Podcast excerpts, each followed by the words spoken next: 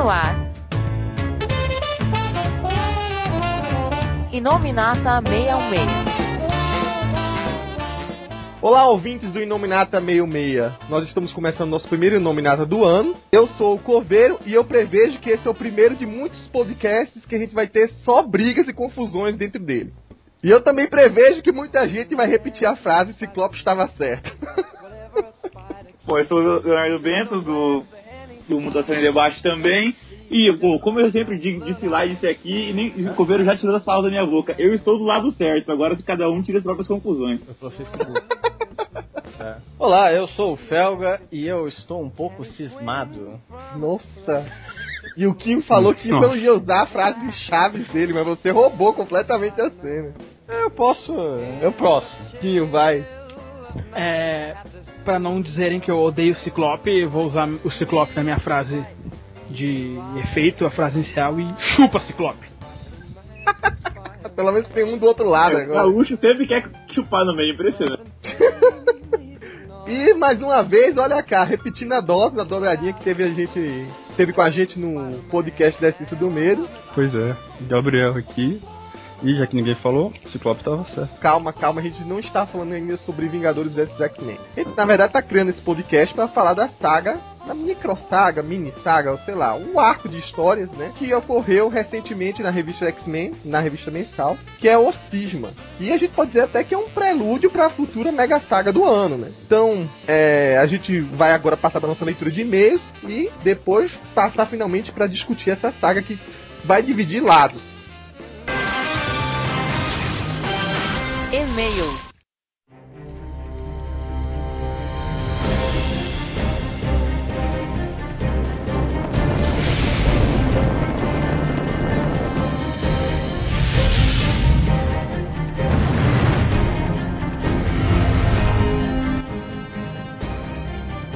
Estamos aqui com mais uma leitura de e-mails e mais uma vez está aqui o Rafael Felga para me ajudar nessa. Pois é, gente, vocês vão ter que me engolir. A gente vai ler dois e-mails, um até relacionado com o último podcast, que esse nominato é sobre o cisma e é uma discussão longa, intensa, né? a gente vai ser bem curtinho nesses próximos e-mails, principalmente esses e-mails, esses podcasts maiores, né? Então a gente vai só ser aquele bate e volta. Então, Felga vai ler um e eu vou ler outro. Vai lá, Felga. Então, o primeiro e-mail, aqui a pessoa, vamos dizer assim, ela só deixou o e-mail, né? É, mas é o Daniel o nome dela. Daniel mesmo? É. Ah, então beleza. Então, olá pessoal do Meio Meia. Gostaria de saber se a Panini realmente vai cancelar a revista do Deadpool. É, essa notícia a gente já tem mais que confirmado. O ruim é que não teve nenhuma nota oficial. Não sei se você notou, Felga. O, geralmente, Ah, é? quando uma, revista acaba, feita com o seu Demolidor, a Action, ele redireciona pra algum canto. O Deadpool ficou meio aberto. É, o que, é que vai acontecer, né? Não deixou nem próxima edição, mas não, também não falou nada. Mas a gente soube desde a última Fast Comics que realmente, do jeito que tá, aquela revista Deadpool, ela não vai continuar daquele jeito. O que a gente sabe, tem uma ideia, que o Deadpool ainda volta e provavelmente volta em edições especiais. A gente não tem nada certo, nada fixo, mas a gente comentou rapidinho com os editores na Fast Comics em 2012, né, no ano passado, e foi isso que deu a entender. Mais confirmações a gente vai ter ao longo desse ano. Pelo menos no- nos próximos dois meses, com certeza a gente tem uma resposta sobre o destino do Deadpool. Mas É. enfim, vamos passar para o segundo e-mail, que inclusive é meio que conectado com o podcast da Essência do Medo. Então, se você não ouviu ainda, trate de ouvir. E o Adriano Neves dos Santos comenta o seguinte: Pessoal, tem uma dúvida sobre a serpente e Thor a respeito de Fear Itself. Lógico que quadrinhos não podem levar a mitologia ao pé da letra, porque os heróis precisam sempre ser publicados por décadas e décadas e etc. Mas ainda tem alguns questionamentos. No final da fase Simonson, o Thor teve seu confronto final profetizado com a serpente, referente à mitologia, na qual deveria morrer no final e etc. E agora, mais uma vez, temos esse confronto final profetizado em Itself. Editorialmente e nas histórias em si, essa reprise é explicada? Esse remake anula ou modifica alguma coisa no anterior? Ou a Marvel resolveu fazer igual uma história genial de um HQ do Moore, chamada Top 10, em que o deus Baldé morria, igualzinho à lenda, mas no outro dia ele parecia vivo e acontecia tudo igualzinho eternamente. Ou seja, de acordo com esse autor, lendas mitológicas são eventos que rolam em loopings eternos. Se ficou difícil de entender, me perguntem, mas realmente gostaria de saber a relação entre as duas serpentes. Você leu essa história, André? Não, não conheço não, vou dar uma buscada agora. eu Mas é interessante. É, o contexto é isso mesmo, mas esse- essa ideia não é nem da Marvel e nem do Moore. Essa Uhum. ideia é realmente diferente da mitologia asgardiana, onde tudo acontece em forma de ciclos. Então, esse ciclo de que acontece do Ragnarok já se repetiu, não foi só essa vez no Simonson e não foi só essa vez agora na Fear Itself, não. Ela aconteceu uma outra vez, assim, um pouco antes do Avengers é, Disassemble, né? O, o a, queda, queda dos né? Vingadores, né? É uma coisa que se mantém na Marvel.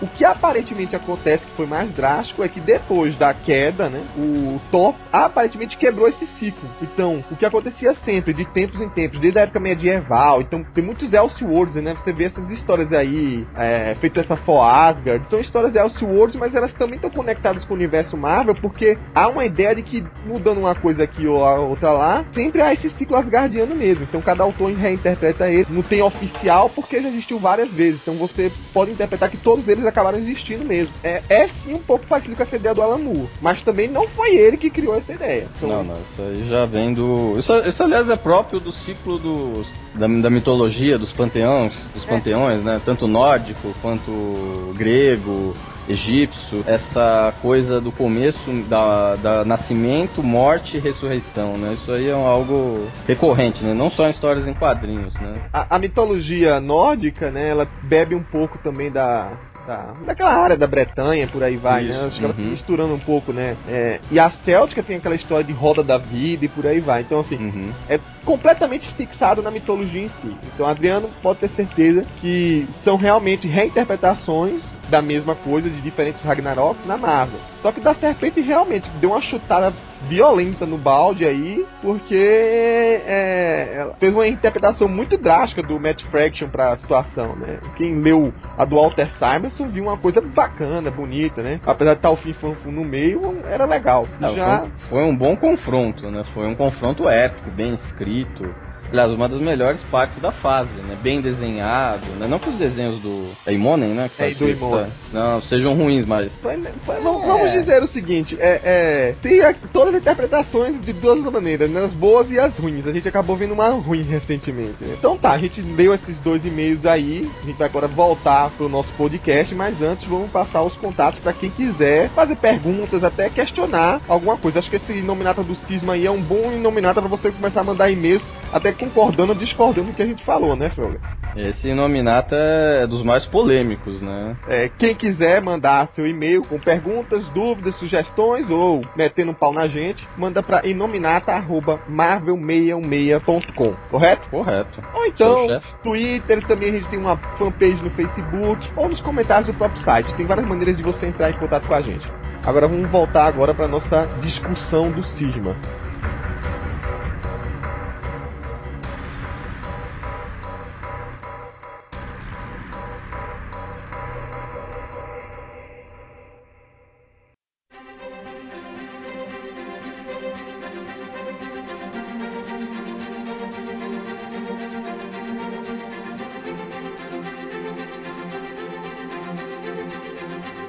Acompanhou as histórias mais recentes do X-Men viram que eles acabaram é, é, se isolando cada vez mais, né? Se escanteando cada vez mais. Desde os da dinastia M, né, quando ela se encerrou com aquelas palavras da feiticeira Escarlate, a gente viu que reduziu de número e eles acabaram até considerados extintos. O que levou o Ciclope a tomar uma decisão cada vez mais drástica, que era juntar né, a maior quantidade possível de X-Men uma comunidade e também tomar atitudes mais severas, mais drásticas. Criação da X-Force, é, mentindo, né, escondendo situações até para a própria Emma Frost por aí vai. De repente, quando a, a mansão foi destruída, ele também passou para outro lugar que foi para São Francisco. Só que uma vez que ele encontrou também é, um pouco de resistência dos locais, né? Inclusive foi naquela situação em que surgiu mais um da família Trask, né? Sempre surge um perdido lá. E que levou ele a isolar mais ainda os mutantes, criando uma utopia. Isso praticamente, se a gente comparar ao que era a história do Ciclope anteriormente, mostra uma transformação completa do personagem. Por outro lado, em sua revista mensal, o Wolverine caminhava para outro rumo. Isso é uma coisa até que o Rafael Felga pode até comentar, que acaba tornando um pouco questionável se ou não faz sentido o personagem tomar os rumos que tomou nessa saga. É, uma das mais é, é, é marcantes situações dessa mudança do Wolverine foi as histórias solos, né? Logo depois que ele passou por aquela situação em que teve que matar os seus filhos bastardos, que era o Wolverine é, No More e depois o Wolverine Forever. Felga, você até tinha comentado comigo, você pode até a, a, complementar o que eu tô falando aqui. O que é que levou a essa mudança de perspectiva na visão do Wolverine? Que inclusive é, faz parte justamente do começo dessa saga, né? A gente encontra logo no começo do cisma o Wolverine alvejado de flechas e a última vez que ele aparece na sua revista mensal tava sofrendo ataque de ninjas e por aí vai. É, muita gente reclamou dessa, vamos dizer assim, principalmente quando foi anunciada a saga nos Estados Unidos, né? Nos fãs, que quem tomaria a posição de divisão seria né, o, o Wolverine. Só que assim, é uma evolução que de certa forma já é uma evolução natural do personagem, não é uma coisa assim forçada, né? Eu diria até que desde a, desde a dinastia, desde o final da dinastia M, passando pela, pela série Origens e depois agora pela, pelas mãos do Aaron, o Wolverine tem mudado muito a sua concepção sobre certos temas, como vingança, fazer o que é necessário, até a questão dele ser o melhor no que faz, ele acabou mudando muito a, a sua perspectiva, né? E acho que assim, o arco a Vingança de Wolverine, escrito pelo Aaron, tá, é um dos arcos mais interessantes do personagem porque assim, o Aaron pega uma, uma, uma organização, né? Que é a mão direita escarlate, que no, que no final das contas são pessoas comuns, não tem ali super vilões, não tem. É, são pessoas querendo assim, se vingar do Wolverine, na verdade. Exatamente, né? não, são, exatamente, Seres são pessoas comuns. pessoas comuns. Talvez assim, tinha lá uma pessoa que tinha era filha um ninja do tentáculo. Talvez essa fosse a pessoa com mais próxima de superpoderes, de super vilões que a gente poderia falar. Mas todas as outras eram pessoas que foram afetadas pelas ações do, do Logan. Sejam porque numa briga com o Hulk é, na década de 80 é, ele simplesmente não ajudou uma mulher grávida e com isso levou à morte. Seja pelo em, em inimigo do Estado quando ele mata aquela enfermeira. E depois assim, Wolverine entra numa frenesi de vingança, ele próprio já tinha sido alertado na, no final lá da. quando ele estava possuído no final dessa história pela Jean e pelo Noturno para falar não faz isso porque senão você vai se arrepender. E aí ele foi, vingança, trucidou praticamente cinco, cinco mestiços, né? Para depois descobrir que ele matou os cinco filhos dele. Isso, isso causou um, um, baita do impacto, né? Também tem outro fato que também acho que acaba passando despercebido são os eventos da X-Force. Vamos dizer assim, são uma série de fatos que de certa forma fazem ele mudar um pouco o ponto de vista. Naturalmente, o Wolverine já tem um histórico grande de ter uma afeição, né, de pai e filha, né, ou, ou professor e, e aluno com várias, é, digamos assim, adolescentes, vai. Desde a época de Kit Pride, passando pela Jubileu, pela Armadora, acho que um pouco a Fada, e por aí vai. A X-23 quando entrou na X-Force também é meio que assumiu esse papel. E o curioso também desse choque de conflito é, que se coloca é, enquanto o Logan queria preservar, né, de só colocar os cascas grossas na equipe, o Ciclope não que fosse preciso, que fosse necessário, ele já estava fazendo isso desde a época, desde a época da X-Force. Tanto que há uma briga inicial, quando ela forma o grupo, na condição de colocar a Lupina e a Laura no grupo, né? Então, já tem um conflito interno aí que já o okay, que? Quando se criou a X-Force Origin, essa nova X-Force já faz mais de três anos, né? Então não foi uma coisa de agora esse conflito de pensamentos. E isso, claro, é o que vai fomentar, é o que vai ser o, o grande responsável, vamos dizer, né, pela visão de pensamento que vai originar o cisma, que é essa saga. Bom, é, antes disso, e é o que ficou um pouco confuso para muita gente, o Kim foi o primeiro a levantar que essa coisa era totalmente desnecessária, a Marvel criou um tal de prelúdio ao cisma, que deixou a gente muito mais confuso do que orientado ou preparado para a história em si. Foram quatro histórias, né, desenhadas por pessoas diferentes e que se focam em quatro personagens que a princípio deveriam ser fundamentais na saga. Ciclope e Wolverine, que tem completa razão de estar ali, e Magneto e Professor Xavier. Apesar de os dois serem alicerces do, digamos assim, da história dos mutantes por aí vai, pelo menos do lado do Xavier, ele mal aparece ou é mal citado nessa saga. O Magneto, eu acho que fala-se muito pouco, mas também não é fundamental. Praticamente vira uma historinha, eu não sei, não, não chega nem a ser tapa-buraco porque ela vem uma parte, né? Mas talvez assim para fomentar um pouco ou situar as pessoas de, sobre a personalidade de cada um. Só que a gente vai ver que nem às vezes o que mostra nesse prelúdio é o que realmente o personagem vai pensar depois, né? Principalmente quanto relação ao Xavier. O prelúdio em tese serviu para vender e nada mais. É que o, o problema do prelúdio assim, A história é bacana, a, a arte é bacana, não é uma arte ruim. Tem alguns artistas competentes ali, o Will Conrad, o Clayman. Tem algum, algum pessoal de peso envolvido, o próprio escritor, escritor é um escritor competente. O problema é, toda a saga gira em torno de uma ameaça iminente, uma, uma ameaça gigante que pode terminar os mutantes, destruir completamente a Utopia, uma uma coisa absurda que nunca foi vista antes, uma coisa que deixa o Magneto, todo mundo com medo, de cria toda uma expectativa pra saga. Bah, o que, que será que vai acontecer? O que, que será que vai chegar na ilha de Utopia? O que, que vai vir? Daí a gente chega na saga e a gente descobre que é um sentinela, um, apenas um sentinela, que pode se. que pode Mas é um mega sentinela, cara, não é qualquer Ah, sentinela. Ah, para, um sentinela que se reconstrói, qualquer sentinela faz isso hoje em dia. Um sen- sentinela de merda. Não tem nada demais naquele sentinela. E daí ainda. Daí tem o furo cronológico. Que na, no prelúdio tá todos os X-Men reunidos numa sala. Enquanto a ameaça vem pra Utopia. Eles discutem o que, que eles vão fazer. Já na saga, só tá o Ciclope, o Wolverine e as crianças em Utopia. E vem vindo a ameaça. Tipo, não, não encaixam num.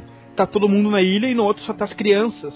Você então situa que a posição do prelúdio é nesse momento, quando a ameaça tá vindo. Eu, eu até hoje não consigo situá-lo. É, eu- é o único lugar que faz sentido, né? A única ameaça que veio de claramente pra Utopia foi essa aí, né? O Sentinela bobalhão. falar, é, então, três problemas que eu vejo nesse, prelúdio. O primeiro problema deles é que ele não é um prelúdio, né? Ele se passa, vamos dizer assim, em algum momento que seria durante o, o, o cisma, porque não tem como fazer um gancho direto daquele final com o começo de cisma. Então a gente pode imaginar que seja aquele, aquele sim, aquele sentinela que aparece na edição 4 e 5 de cisma, que seja que tá vindo. Segundo problema, então, a Emma, muitos outros é, colossos estavam todos derrotados lá no museu enquanto estava acontecendo no cisma. Então eles não poderiam estar é, no meio daquela discussão onde se passou é, o prelúdio, que, onde estavam esperando as decisões, o decisão do Ciclope e tudo mais. Então já tem um problema, um fundo cronológico. E o terceiro maior problema é que, eu não sei se foi o Axel Alonso ou o Nick Lowe mandou desconsiderar. Então quando o cara fala isso, fica, fica, fica explícito que, é- que era só pra vender mesmo de início, que não tinha ligação nenhuma com a saga. Se eles só logo depois eles fazem essa meia-culpa, admitindo que, que, que não, não é bem um prelúdio, que não tem muita ligação direta com a saga. Então, quando a Marvel faz isso, ela joga, na cara. Tudo otário quem comprou, porque não serve pra nada mesmo. Eu fiquei bastante confuso também. Também não encaixo como um prelúdio, mas eu, assim, essas questões de, de uns mutantes que estão na ilha ó, na- durante as sagas não estão, isso aí fica bem evidente. Só que eu acho que pra mim ela se encaixa depois da, da reunião da ONU. É, eu também ali pelo menos quer dizer, todos os mutantes estavam ali, aí todos os países estavam praticamente em guerra, pensando em entrar em guerra contra os mutantes. Então, em vez de ser só os sentinelas ou o país tal, seria mais ou menos o mundo inteiro contra os mutantes dessa vez, né? Pelo menos eu encaixo nessa ordem. Mas também não, não ficou claro também. É, é melhor acreditar que seja lá, né? Como história, separadamente eu acho que, que bom, apresenta sempre apresentando de novo o Magneto, Wolverine questionando e concordando mais ou menos. É, então, eu tenho muito mais o que falar não do que o que o pessoal aí falou, né? A sensação que passa do prelúdio é uma, uma sensação de mais união, mais fortalecimento do Ciclope do que realmente a separação, né? Que tão anunciada, né? A guerra civil dos mutantes, né? Que, né, vai lá o Xavier, fala lá que você vai conseguir, que você é o máximo. Vai lá o Magneto também fala, não, você é o cara, você vai salvar o mundo, você vai salvar a Isso é um raça. problema, né? Porque o Xavier tá praticamente assim, deleitando assim, as decisões dele, achando que hiper corretas e por aí vai. E com o passar do tempo, ou seja, ele tá ali aceitando o caminho que o Ciclope tá traçando. Então dá a entender que no futuro, quando há um questionamento do Xavier contra a decisão do Ciclope, ele voltou atrás do que ele achava. Que até aqui nesse prelúdio ele acha que o, que o caminho era esse mesmo, que os tempos eram outros, mas que o, o Ciclope estava seguindo na linha reta pra salvar os mutantes ou pro bem da humanidade. Então, aí, aí acaba assim, então, tipo, centralizou tudo numa, na figura do cara e, tipo, aí você fala, pô, mas tá anunciando uma separação, pô, mas quem vai ser o, o lado dissidente, né? Pô, tá anunciando que o Wolverine é o lado dissidente, o Wolverine também foi lá e lambeu as botas lá do, do general lá. Então é, é complicado, né? Mas assim, é- se a própria Marvel mandou desconsiderar, então já deixa quieto, né? Eu vou até querer esse link aí, se alguém achar, antes de eu colocar esse podcast. pra mostrar esse, essa volta atrás da Marvel, né? É difícil acontecer, acho que da última vez que eu vi alguém se retratar foi o Joey Quesada no, no Um Dia a Mais, mas de vez em quando acontece, né? Pô, eu achei que o negócio é o, Lu, é foi o Louie falando pro CBR, aí ele fala que, tipo, que no, o prelúdio não é um prelúdio, não é que a história não serve, que ela não é um prelúdio, na verdade, ela é uma abordagem sobre quatro pontos de vista sobre a liderança do Ciclope. Então, verdade, então ela não, não é um prelúdio para a saga, mas sim para a posição do Ciclope como, como um líder. É isso que ele quer, isso que ele diz aqui.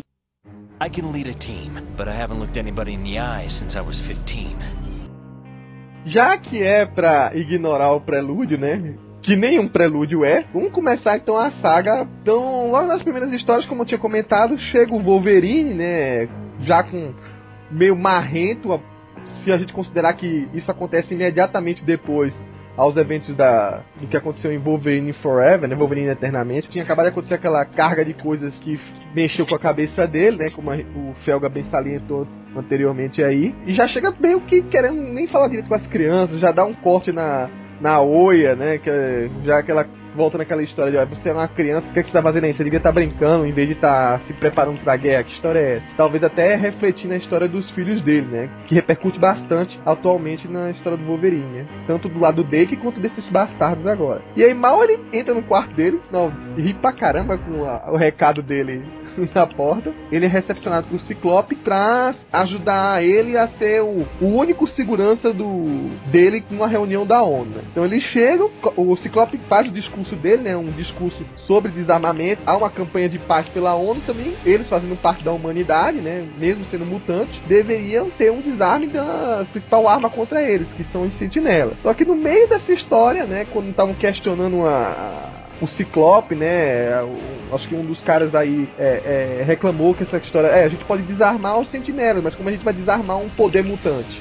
Só que chega o Quake Inquire, o personagem estava completamente esquecido, né? De, desde a fase do Morrison, que apareceu uma única vez anteriormente na canção final da Fênix, mas foi muito breve. E aí, em vez de melhorar a situação, ele piora, né? Que ele começa a forçar todos o, todos os integrantes da representantes de países da ONU ali a falar só a verdade, né? Que é coisa pior do que isso, entregar todos os segredos para todo mundo, ali na todos os outros países, só que não eram só segredos dos países, são segredos pessoais, né? Então tem umas coisas que são muito engraçadas, assim. E isso aí é o estopim pra mudar a situação completamente, né? Em vez de lutar pra desarmar o teu desarme de sentinelas, aí que reforçou a maioria dos países a um ataque contra o Utopia, um ataque contra os mutantes. Curiosamente, a situação poderia ter sido revertida, ou, sei lá, eu acho que poderia ter sido revertida. O Wolverine pelo menos acreditava nisso. E é isso que eu vou até levantar a questão para vocês. Se por acaso, entregando o Quake Inquire, entregando, digamos assim, a pessoa que causou todo aquele transtorno, não teria amenizado a situação, o caos, ou não? Então, assim, eu, eu estudei relações internacionais, tudo, então eu gosto dessa abordagem meio de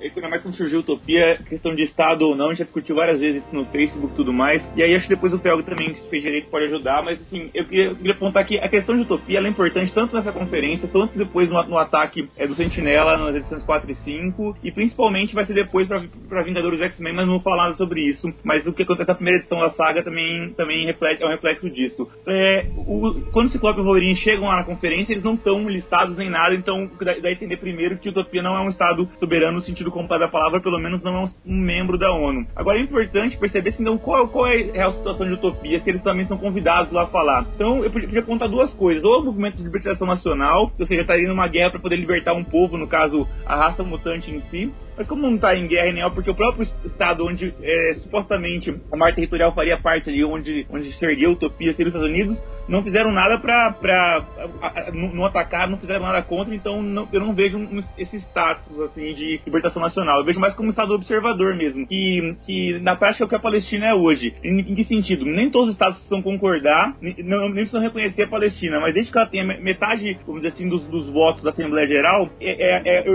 esse estado tem direito a voz na, em, na Assembleia Geral, que é o caso que me parece Utopia. Embora muitos não concordem que Utopia seja um Estado, ela tem pelo menos alguns, tem alguns direitos básicos por isso teve direito à voz durante o, o, o durante a conferência de desarmamento. Isso vai ser importante então, porque é, ao garantir direitos básicos, quer dizer que, por mais que você não reconheça, aquele é um Estado porque o Estado não é, não é nada. Não, a, gente a gente apenas declara o reconhecimento do Estado, a gente não, não depende dele para ser constituído. Então isso vai implicar bastante lá na frente, porque quando vai, vai chegar em Vingadores X-Men, a gente vai ver que há uma violação então dessa suposta soberania, soberania de utopia. E tanto não é uma parte da soberania americana nem nada, que quando o Sentinela tá, atacando a ilha nas edições 4 e 5, o exército americano não tá fazendo nada para proteger. Então eles não veem aquilo como parcial do seu próprio território. Se eles vissem, eles estariam defendendo o território. Então é uma, é uma forma tácita de reconhecer que aquela, aquela ali é soberania de utopia. Então, essa questão da ONU é interessante, principalmente porque o Ciclope, ele deixa de ser só um líder de equipe de super-heróis e passa a se posicionar como um líder de um povo, líder de uma nação.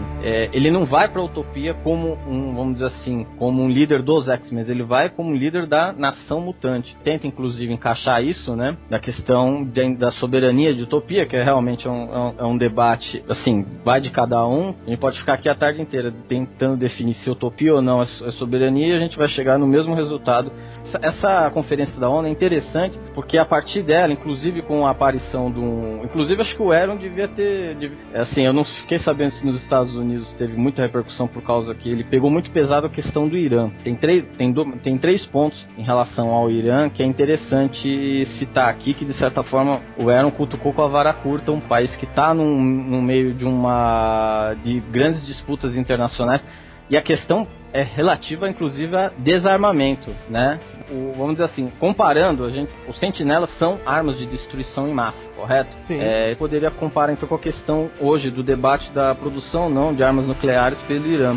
Tanto é que no primeiro momento, a primeira coisa que o, o clone lá do presidente do Irã fala é da não existência dos sentinelas. Ele nem ele diz, eu não conheço essa, eu não, eu não sei de nada de produção de sentinelas em meu país. Aí o Ciclope fala, com todo respeito, mas ninguém cai nessa do que você está falando, né? E aí depois, assim, a gente tá numa conferência de desarmamento, é... ou seja, provavelmente, se não houvesse o rolo do Quentin Quark, haveria, assim, começaria o debate, uma propositura de talvez ele debate assim acerca de um, de um tratado, nos modos dos tratados é, de armas nucleares, ou seja, para parar, cessar a, a produção de sentinelas, ou seja, sentinelas seriam encaixados no mesmo tópico é, desse tipo, né? E aí, por exemplo, então o que, que quais são um, um ponto interessante?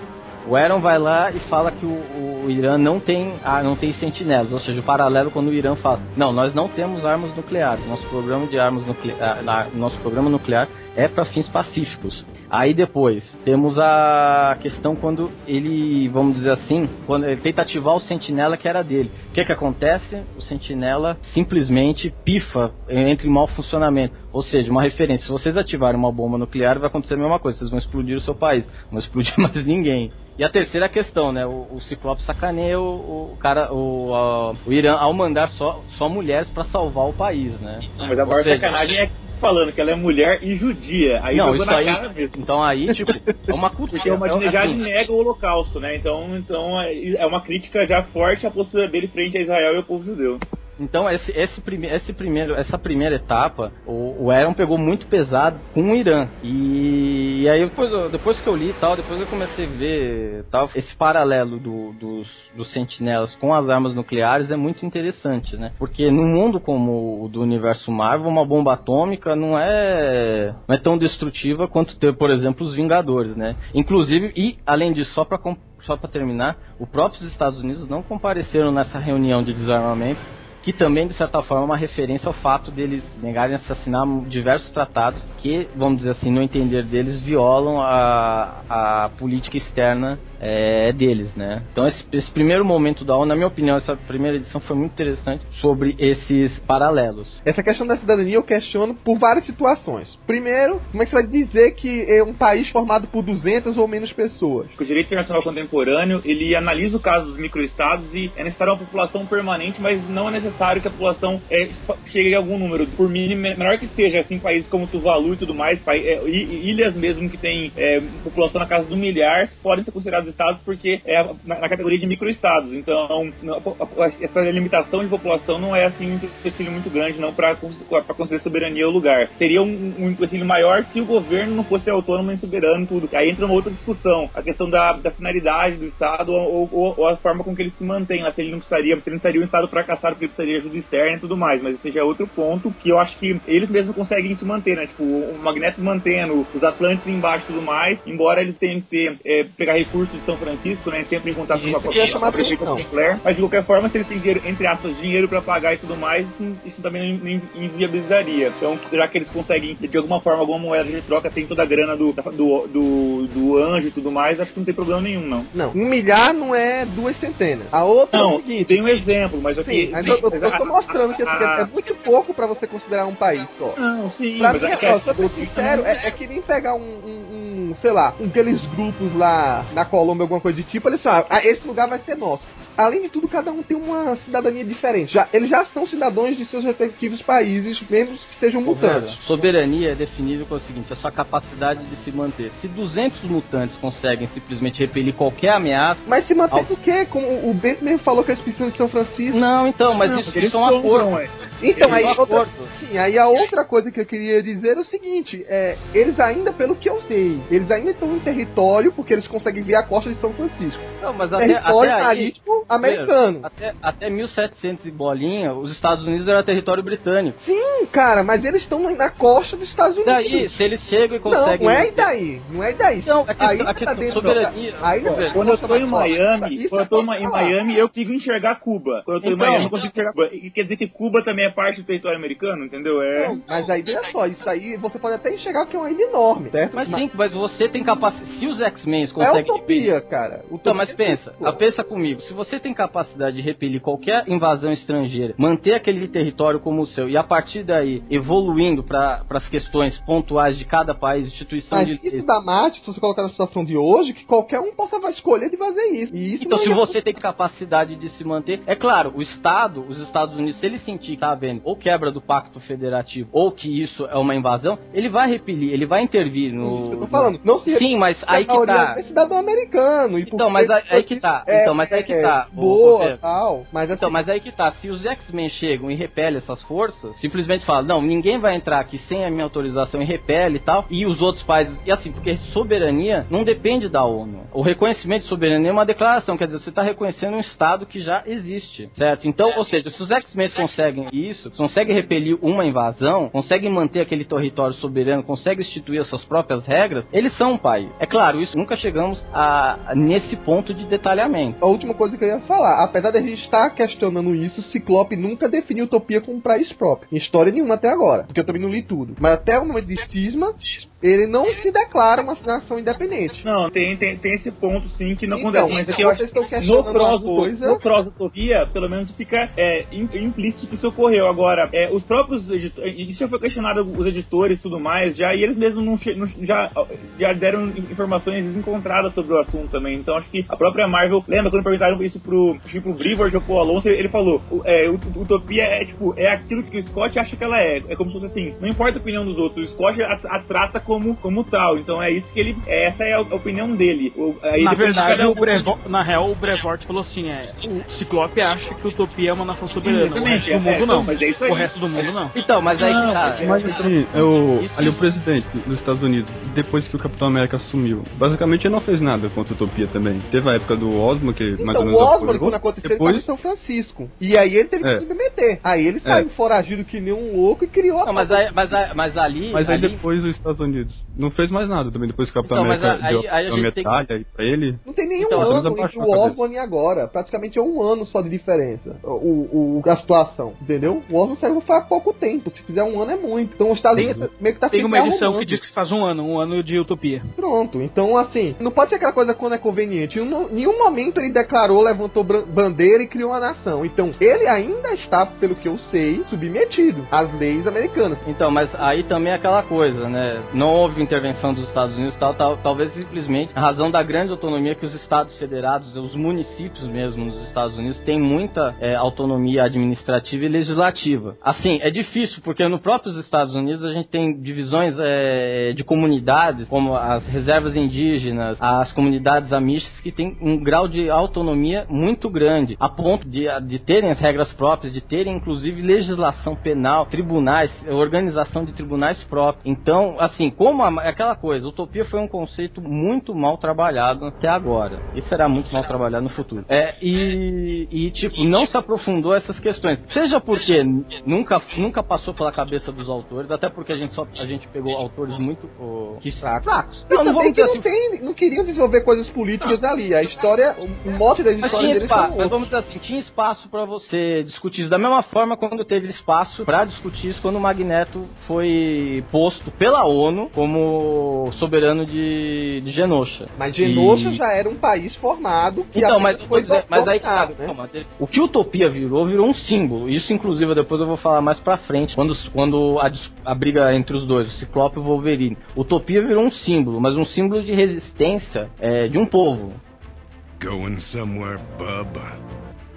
É, deixando de lado essas questões, porque como a gente falou, é, é mais interpretação do que tudo, vai demorar muito pra gente chegar a um consenso. E vamos chegar mais nas decisões dos personagens. O primeiro choque de decisão aí que ocorre é, com o Ciclope e com o Wolverine é quanto ao que fazer com o Quentin Quai, né? Eles capturam o Quai, mas na hora de o Capitão até liga pro Ciclope, o Ciclope decide mentir, omitir o fato de que está com um, um menino em cárcere. E o Wolverine já meio que faz, fica bronqueado. Óbvio, chega obedecendo, ele segura, segura o Quire por um momento, né, já que o líder dele pediu pra isso. Mas ele não, não aceitou muito bem a situação. Pra vocês, aí vem o primeiro choque. Quem, que lado aí errou? É, então, nessa parte aqui, eu fiquei.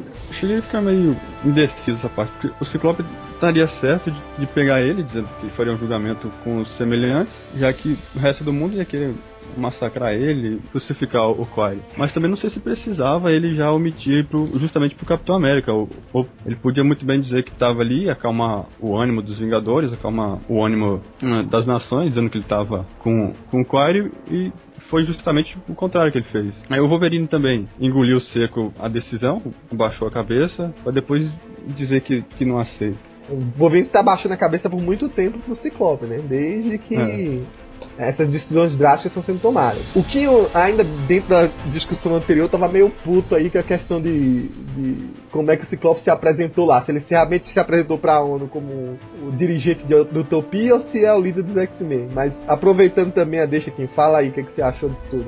Bom, é uma merda. Foi, um- foi muito, muito mal desenvolvido isso, tanto pelo Aaron na saga, quanto vai ser, ser na sequência pelo Gillen. Não, nem tem muito como dar crédito nem pra um lado nem pro outro.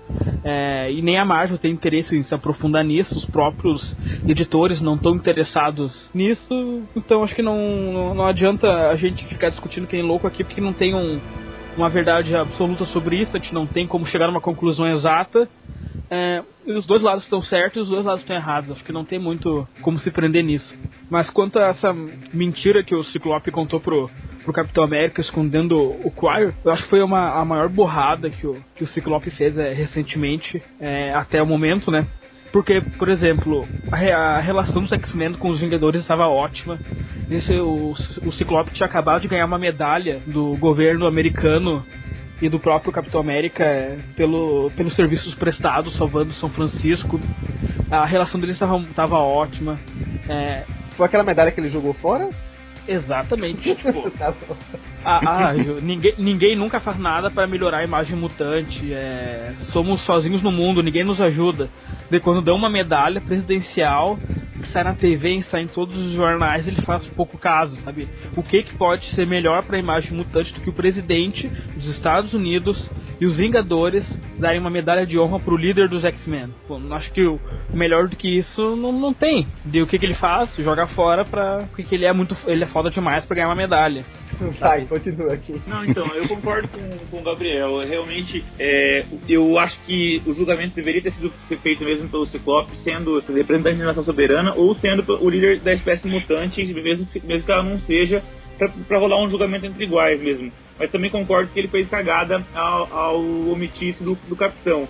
Agora, é, assim como né, vai acontecer de novo, que nem como eu falei, são erros que se repetem, vai acontecer de novo lá em Vingadores X-Men, a primeira edição, é roteirismo, eu acho, cara. É, é, forçar a barra, forçar a amizade pra causar um conflito. Nesse caso aqui, inicialmente, um conflito entre o Ciclope e o Wolverine, porque até então tava um amiguinho do outro. Você lê o prelúdio do, do Cisma, um ajuda o outro, um abraça o outro. Mesmo até edição, até estourar as coisas ali para a edição 4, eles são muito, tão, eles ainda se amam para sempre. O Wolverine fala que é, você é meu time do líder, outro fala você é meu cão de guarda que eu amo, e assim por diante. É, esse, por... esse roteirismo também é de. O Wolverine tá tão apático, cara, porque o Idon não trabalhou um Wolverine apático com o Ciclope. A primeira edição do Idon é um quebra-pau entre os dois. O Morrison não, também sim, não trabalhou. Roteirismo, roteirismo no seguinte, no seguinte sentido: é, eles precisavam já é, plantar, porque a, até começar a, edi a, edição, nos últimos 3, 4 anos, não havia, é, é tipo, uma questão de distância. O Wolverine nunca tinha colocado em questão isso.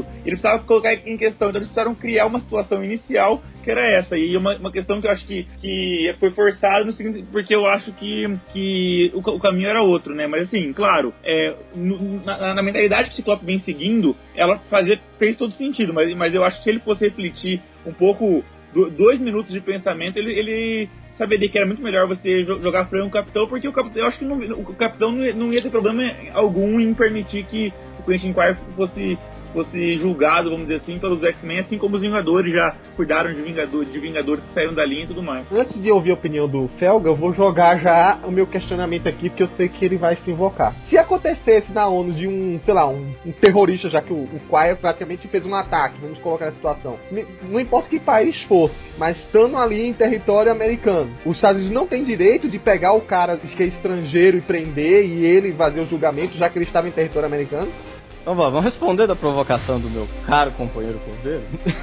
é o seguinte, assim, difícil analisar, porque primeiro a gente teria que ver qual que seria a legislação penal, se seria uma legislação estadual, se seria uma legislação federal. O ataque foi na ONU, teria que ver a situação do direito internacional em relação à ONU. A ONU, como é, como é que assim... A... O ataque foi na Suíça, se ler a edição é na ONU na Suíça, não na ONU então, em Nova York. Então, aí, aí tipo, você tem é, uma série de questões, quer dizer, os Estados Unidos nem estavam na reunião. Então, em tese, os Estados Unidos não têm interesse na, na questão. E outro, foi num, vamos dizer assim, um território, num prédio da ONU que tem uma série de legislações que é, vamos dizer assim, quem estuda direito internacional, como o Léo, sabe que, tipo, não é uma coisa muito simples, né? Então, assim, em tese, vamos dizer assim, te, então em tese não tem muito efeito o que o Ciclope falou. Ah, não sei onde ele tá. O Ciclope poderia falar, ele tá aqui comigo, mas você não pode fazer nada. Não, não, por quê? Porque ele tem que ir pra Suíça, certo? E aí também ia entrar uma questão, será que o Quentin Quire poderia ser extraditado pra Suíça? Aquelas legislações malucas e um monte de coisa que, no final das contas, o Ciclope resolveu da melhor maneira, da maneira mais simples, ó, não sei onde ele tá. É, considerando uma... que ele responde aos Estados Unidos ainda, supondo então, que não há soberania. O, mas quem tá, mas aí que tá. Em tese, não havia, não havia, vamos dizer assim, não havia manda, um pedido de prisão, não havia mandado de busca e apreensão, não havia, vamos dizer assim, não havia ordem judicial para entrar a gente em não sabe, Felga. O capitão só ligou para saber se ele sabia, ninguém sabe. Então, ele falou que não. Se o capitão, se o capitão tivesse alguma coisa, ele poderia falar, então tá, mas eu tô indo aí porque eu tenho ordem e tal. Inclusive, se a gente pode falar isso mais para frente, numa outra saguinha que vai ter outra saga e isso sim entra. A questão é o seguinte: é, entregar. Falar que o Quentin Quire estava em Utopia poderia gerar uma, uma situação complicada pro capitão. O que, que, que aconteceu com, com o Buck? O que, que o capitão foi obrigado a fazer? Foi obrigado a entregar ele na Rússia e ficou lá numa prisão misteriosa que ninguém sabia onde era tal tentaram resolver isso diplomaticamente e no final das contas não, não, aconteceu nada. O Osborne, mesma coisa, o Osborne foi derrubado, foi preso e tá lá num canto que ninguém até hoje sabe. A atitude do Ciclope foi a atitude de, vamos dizer assim, de, um, de, uma pessoa que primeiro pensa no, vamos dizer assim, pensou como um líder de uma nação, como eu tô falando. Quent Quire é um mutante, então ele tem que ser tratado por mutantes, isso vai ser resolvido por mutante. E eu, como representante dos interesses do mutante, lembrando que o Ciclope se autodenomina isso líder não só dos X-Men, mas da espécie mutante, da nação mutante, ele falou: não, ele omitiu essa informação por quê? Porque ele achou que era melhor tratar esse assunto sem interferência do Capitão América tal. É, o Steve Rogers, ele é líder da, da segurança, não só nacional dos Estados Unidos, como a nível mundial. É, fica essa dúvida atualmente na cronologia da Marvel, é se ele é só dos Estados Unidos, mas mais pra frente o Bendis confirma que é mundial. Ok, ele confirma só mais pra frente, mas já tá valendo pra agora sim. Então, mas, é então, mas aí que tá, é, mesmo, mesmo assim, você tá, vamos dizer assim, primeiro que essa informação não tá até agora. Até agora, o que, que ele exerce? Ele exerce um cargo de confiança de diretor da Segurança Nacional dos Estados Unidos da América. O mesmo cargo que antes era o Osborne e o mesmo cargo que antes era o Tony Stark. Ou seja, querendo ou não, ele é um representante dos Estados Unidos da América, certo? Então, ele não, ele, em tese, não há interesse dos Estados Unidos na captura, a princípio, a não ser que tenha sido acionado algum outro tratado, alguma outra coisa mais, alguma coisa um pouco mais complexa, mas em princípio os Estados Unidos não têm o mínimo interesse, porque não ocorreu no território deles, Fora então, mas... que é o seguinte, a Shield não existe mais, então não é clara essa posição. E a outra, é muito questionável toda vez que a Shield atuou em segurança mundial, porque às vezes algum país não pediu, mesmo estando no mundo, não pediu para ser atuado por ela. Então ela tem atuação pelo mundo, mas não quer dizer que todo mundo aceite isso. Só fazer um ponto que a gente pode muito discutir isso, porque a gente já percebeu que a Marvel ela não entra, ela por falta de conhecimento dos escritores, ou por falta de interesse mesmo nas questões políticas como deveriam ser. Então a gente não pode afirmar que mesmo o que seria um representante da segurança mundial. Seria alguém que é um membro do Conselho de Segurança da ONU, que a gente não consegue chegar bem. Mas eu queria só, só é, responder a provocação do Coveiro lá. Por que o Capitão então não entra em Utopia e pega o Quentin, essas coisas e tudo mais? Vou lembrar do caso Adolf Eichmann, que aconteceu em 1960, em que o Mossad entrou na Argentina, é, capturou, é, capturou um nazista lá e levou para Israel para ser julgado, e o cara foi julgado e morto. E isso causou rompimento de relações da Argentina com Israel, porque violou a soberania israelense ao fazer algo do tipo assim. E aí, se a gente for lembrar de vários fatos parecidos aí naquele, naquele filme Munique, como consequência dos eventos do Setembro Negro, nas Olimpíadas de Munique e tudo mais, isso acontece direto, mas isso não é isso, isso, é, além de ser imoral, é ilegal na frente do direito internacional. E o que acontece então provoca, inclusive, o rompimento de relações. Então, caso os Estados Unidos tomasse as dores ou tivesse algum tratado que, por força de, do acordo de sede da, da ONU Nova York e tudo mais, lhe permitisse fazer alguma coisa nesse sentido, é, seria uma violação caso, isso, caso exista, claro, essa, essa, soberania. Caso não exista soberania de utopia, sim, pode entrar lá e pegar o cara sem problema nenhum, porque seria território americano. É, eu não considero soberana porque eu não vejo representante ainda de utopia na ONU, eu não vejo o Ciclope criando uma bandeira, não vejo um como um Estado. Todo mundo coloca Utopia como soberana, mas assim, eu não vejo nada palpável de que ela é soberana, de que foi criado um Estado, nada. Isso é mais leitor supondo do que mostrado. Para mim, é uma população dos Estados Unidos, é um, um, grupo dos Estados Unidos que foi lá e se colocou na ilha. E, digamos assim, tem uma, um, uma certa conciliamento, assim, do pessoal de São Francisco, porque como vocês mesmo falaram, depende muito de São Francisco. Tem hora que ela, tanto a prefeita pede ajuda a eles, né? Ela não se desvinculou de São Francisco. Ela pede ajuda, como também ela concede ajuda. Ou eu tô errado? Não, verdade. Ela usa eles, quando precisa, ela usa eles como os heróis de São Francisco. Então, para mim, por mais que vocês levantem a bandeira até a próxima saga de que há soberania, eu sempre vou interpretar como não tendo essa soberania.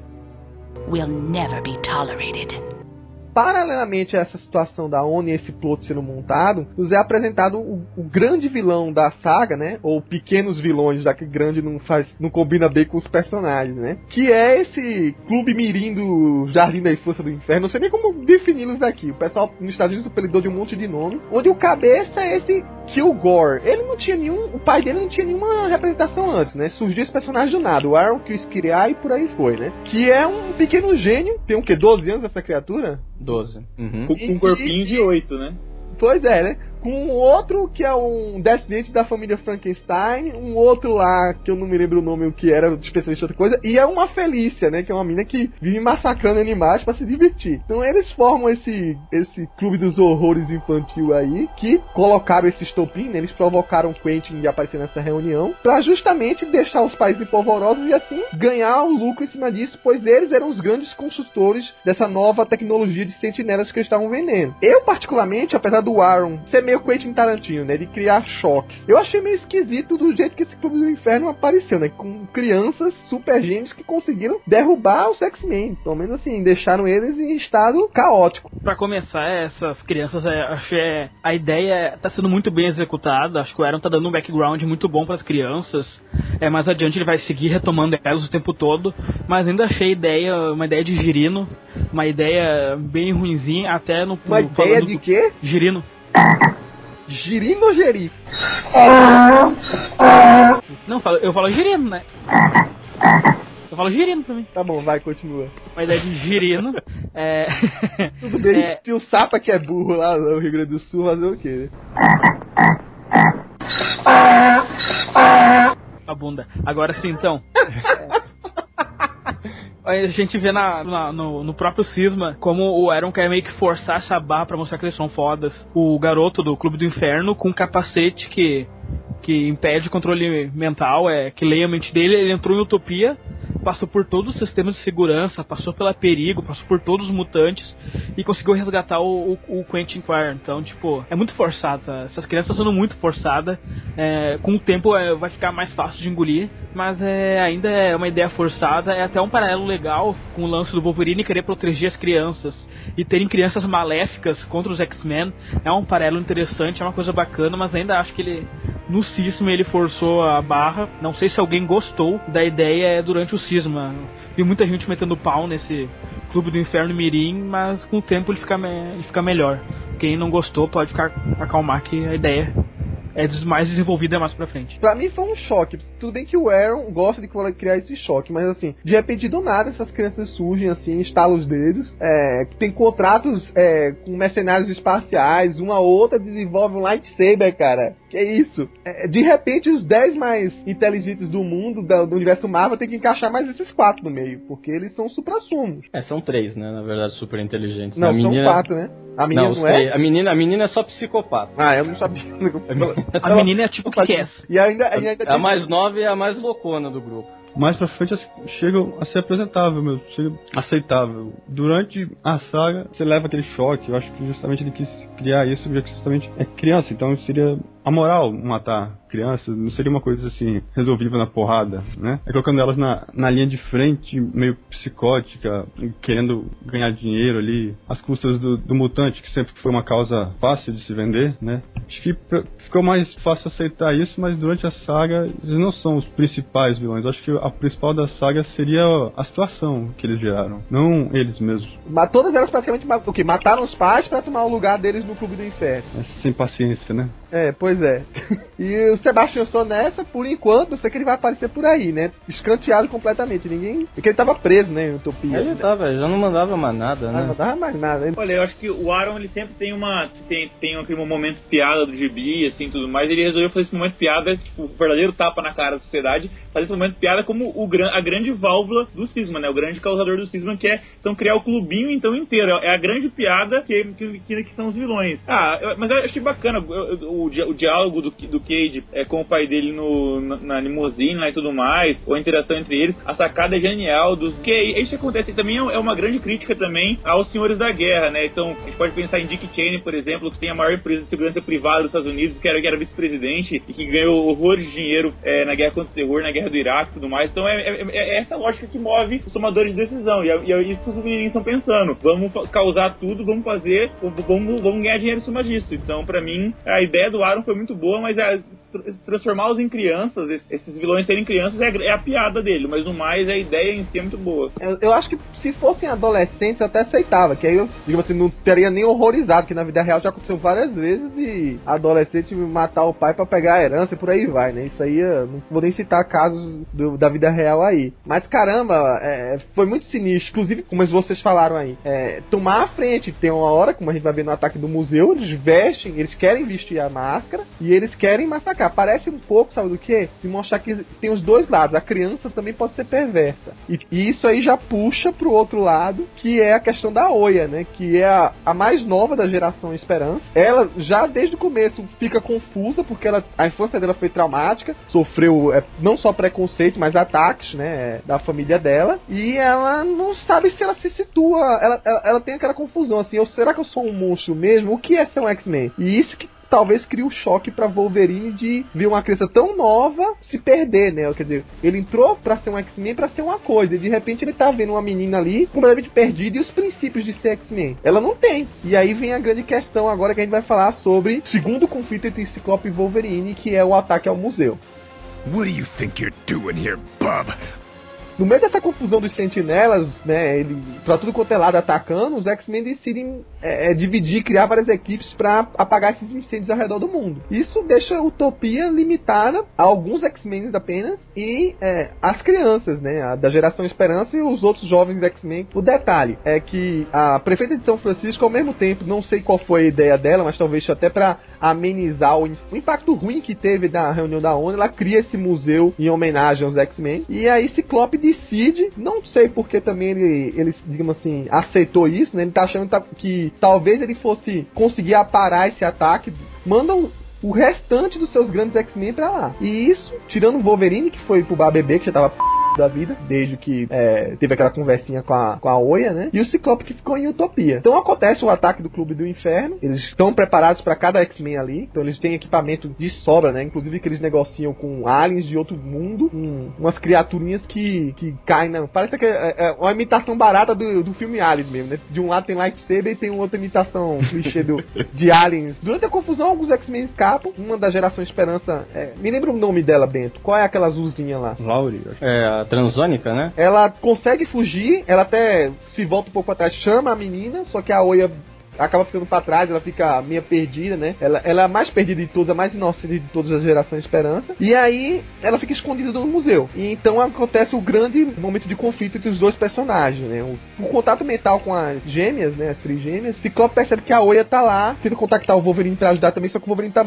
distante no bar. De um lado, no meio dessa comunicação mental, dessa conversa mental, o Wolverine pede para que a Oia não ataque, que não faça nada, que ela se proteja, que ela se esconde, que ela preserve a vida dela. Do outro lado, o Ciclope, já com pensamento mais militar, fala com essas palavras pro Felga não me criticar depois. Faça o que você acha que tem que fazer. Correto, Felga? Uhum. E aí, então, é quando a menina, é, percebendo que os, os outros provavelmente iam ser chacenados, ela sai do esconderijo dela e quando o Clube do Inferno ia avançar sobre ela, ela usa seus poderes, né, que são a base térmica, né, solta micro-ondas de um lado e frio intenso do outro, e aí mata os soldados, né, as crianças não, as crianças do Clube do Inferno elas fogem, mas os, vamos lá, os soldados vermelhos, né, acabam sendo mortos e, e ela e você transforma ela numa assassina. Eu sei que o Felga tá doido pra me matar, porque eu coloquei isso no roteirozinho, transformando a, a Oya em assassina, mas em outras revistas já definem ela como assassina. A Oya, ela é mais ou menos dessa nova leva de, de mutantes na jurisdição do Ciclope, né? Tem o, tem o Xavier como professor, depois do DIM, uma mudança de paradigma de como se tratar, de, né, mais menos mais militar e menos salvar o mundo, se protegendo. Então ela é meio perdida, ainda ela não, não tem aqueles valores que os outros X-Men tinham, mas ela é meio perdida nessa, na colocação do que ser um X-Men. Eu acho que o, o Ciclope, como militar ali, que estava se tratando ali, ele não achou que ela poderia matar, mas ele achou que ela poderia desabilitar os clubes do inferno, proteger os inocentes ali. Então ele falou: faz o que você achar que tem que fazer. Também não, não disse que ela não podia não matar, né? Ele jogou, jogou pra ela, jogou a responsabilidade pra ela. O, o Wolverine, ele todo tempo ele não, não quer deixar a criança fazer. Ele por ele por ele todas as histórias mais ou menos recentes, ele prefere ele fazer, matar, para os outros não precisarem fazer. Então. Na verdade, não é nem recente. Se você pegar o histórico do Wolverine, ele já tem um trauma muito grande porque a Kit Pride, numa minissérie que leva o nome dos dois, né? Ela acaba hum. se tornando uma assassina. Foi o primeiro choque do Wolverine. E quem leu a minissérie sabe que não, não é muito perdida essa história dele querer proteger as crianças. Que ele se culpa por ter deixado a Kit perder a inocência dela e se transformar numa assassina treinada pelo Shogun. É, eu sou um pouquinho novo pra ler tudo isso. É, eu acho que chega a ter um, um lado certo lado errado. É, se a id não tivesse feito nada, provavelmente os X-Men todos ali, o Namor, a Emma, o Colossus, o Magneto e acho que o Homem de Gelo, eles acabariam sendo mortos, provavelmente. Especulava que eles tinham uma bomba ali, ou teriam sequestrado os mutantes. E o que o Ciclope fez é ele não obrigou ela a matar, mas também não disse que ela não precisava fazer. Ele fez um, um joguinho meio psicológico, disse: é, a gente não vai chegar a tempo, eles vão morrer, tu faz o que tu acha que deve fazer. Ele não, não, não obrigou, ele fez um joguinho, é um joguinho que ele vai fazer logo na sequência na batalha final contra o, o grande sentinela de um homem só. É, ele vai dizer para as crianças a mesma coisa, basicamente. É, então ele não, não obrigou, ele fez um joguinho psicológico com a, com a Id, mas se ela, tivesse, se ela não tivesse caído nesse joguinho, provavelmente a gente teria mortos também, não pelas mãos delas, mas seriam os heróis e os mortos. Então acho que não, não, não, não chega a condenar drasticamente o Ciclope pelo que ele fez. Era uma situação de risco, não era uma, uma situação qualquer, uma situação reversível. É, se ela fugisse ia ser pior. Não é como na sequência onde ela poderia fugir.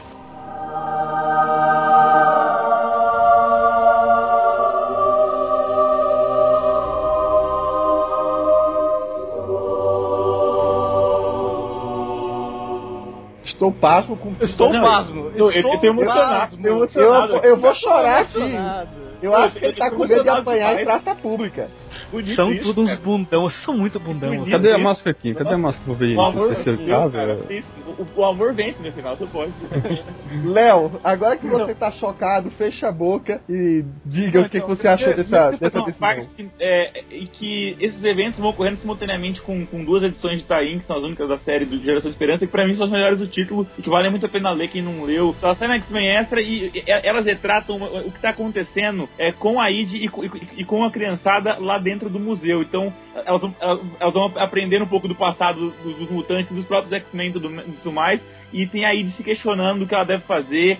É, lembrando um pouco do passado dela, de, de que ela já foi tratada como uma, uma bruxa e tudo mais, e que nos X-Men ela, ela já é- ela encontrou iguais, que, ou seja, no que seriam aberrações como ela, porque ela se vê, ela tem uma visão negativa contra ela, como, como se ela fosse uma maldição e tudo mais, e aí ela vai tomar a decisão. Quanto à decisão em si, eu acho que o, Kim, e o Gabriel falaram mesmo, o Ciclope foi meio filho da puta, no seguinte sentido, ele sabia que ele jogou a pica na mão da, da Id e falou, faz o que você quiser fazer com ela tal, sabendo que ela faria de tudo pra não decepcionar e, e tudo mais. Então foi meio sacanagem dele, porque ele já esperava uma reação dela é, de é, extrema. Agora, eu acho que tem, é, tem um único, uma única falha que eu vejo em tudo isso é o seguinte, a galera fica falando, não, mas a Id é muito criança, eles não sabem o que faz e tal, mas tá rolando uma infantilização então dos X-Men, porque o Ciclope, que ele sempre falou, ele luta com o Sentinela desde, os 15 anos de idade também tudo, É, assim como tu- muitos outros lá é, enfrentaram ameaças desde a da mesma idade, um pouco mais velho, um pouco mais novo do que, do que a Id, e, e nem por isso eles precisavam tanto de uma... Eles não saberiam lidar com a situação, eles matariam a, qual- a- a- a qualquer custo e tudo mais. Quantos Então, anos tem essa Indy? Porque ela é meio tapadinha, né, comparado aos não, outros. é, não, é- ela é meio então, exatamente, mas aí é uma coisa assim, que bom que é, tipo, ela era o, dela, é o né? último recurso, né? Ela que- a única que sobrou lá. O, o Ciclope esperava que ele torcia pra que fosse outra pessoa, né? Já que era ela, como era uma situação como me- mesmo o Quinho disse, nem sabe as palavras irreversível e tudo mais. E uma lágrima escolheu,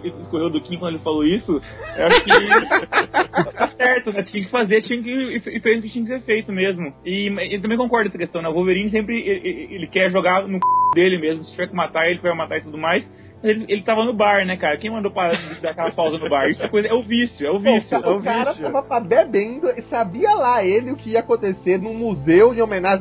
Ah, mas não sei. Eu digo, Outra é, coisa, mas- tá a mas- diferença mas do ele não ficou claro pra mim, Ó, né? a galera enfrentando o Sentinela no mundo inteiro. A Kit lá, não sei o que, Novos Mutantes na Índia, ou não sei aonde e tal. O cara para no bar pra beber, isso é hora de beber, cara? Não, É não verdade. ficou claro pra mim, Léo. Me responde o seguinte, você que é fã do Ciclope. Pô, o Ciclope tava meio cismado com essa ida ao museu. Ele sabia que ia acontecer alguma coisa. Porque tá- ele desarmou tanto ele, só, não, ele só tinha uma visão de. Ele, ele não é que ele sabia ou não, ele só tava preocupado porque estavam acontecendo coisas ao, ao redor do mundo, por que não poderia acontecer uma bem ali mesmo perto Mas de o que ele casa? tava esperando colocando os X-Men a postos ali? Porque imagine que não fosse um ataque direto, fosse uma bomba atômica caindo no museu. Tô, tô exagerando, mas enfim. Por que ele, ele desarmou tanto utopia? O que, que ele tava esperando? Porque eu não, eu não entendi o, o grande estrategista, a merda que ele fez aí. De boa. Não, é que- ele não, colocou pra- os X-Men a paisana, pô. Pra bater Não, mas o, que ele, o, que ele, o que ele E falou. outra, foi o não é nem o Greg no momento, Não, a estratégia eu dele foi uma estratégia de opinião pública. Ó, no momento em e que o Greg Lane tá- ali desenhando pra ele botar os X-Men posando foto, cara.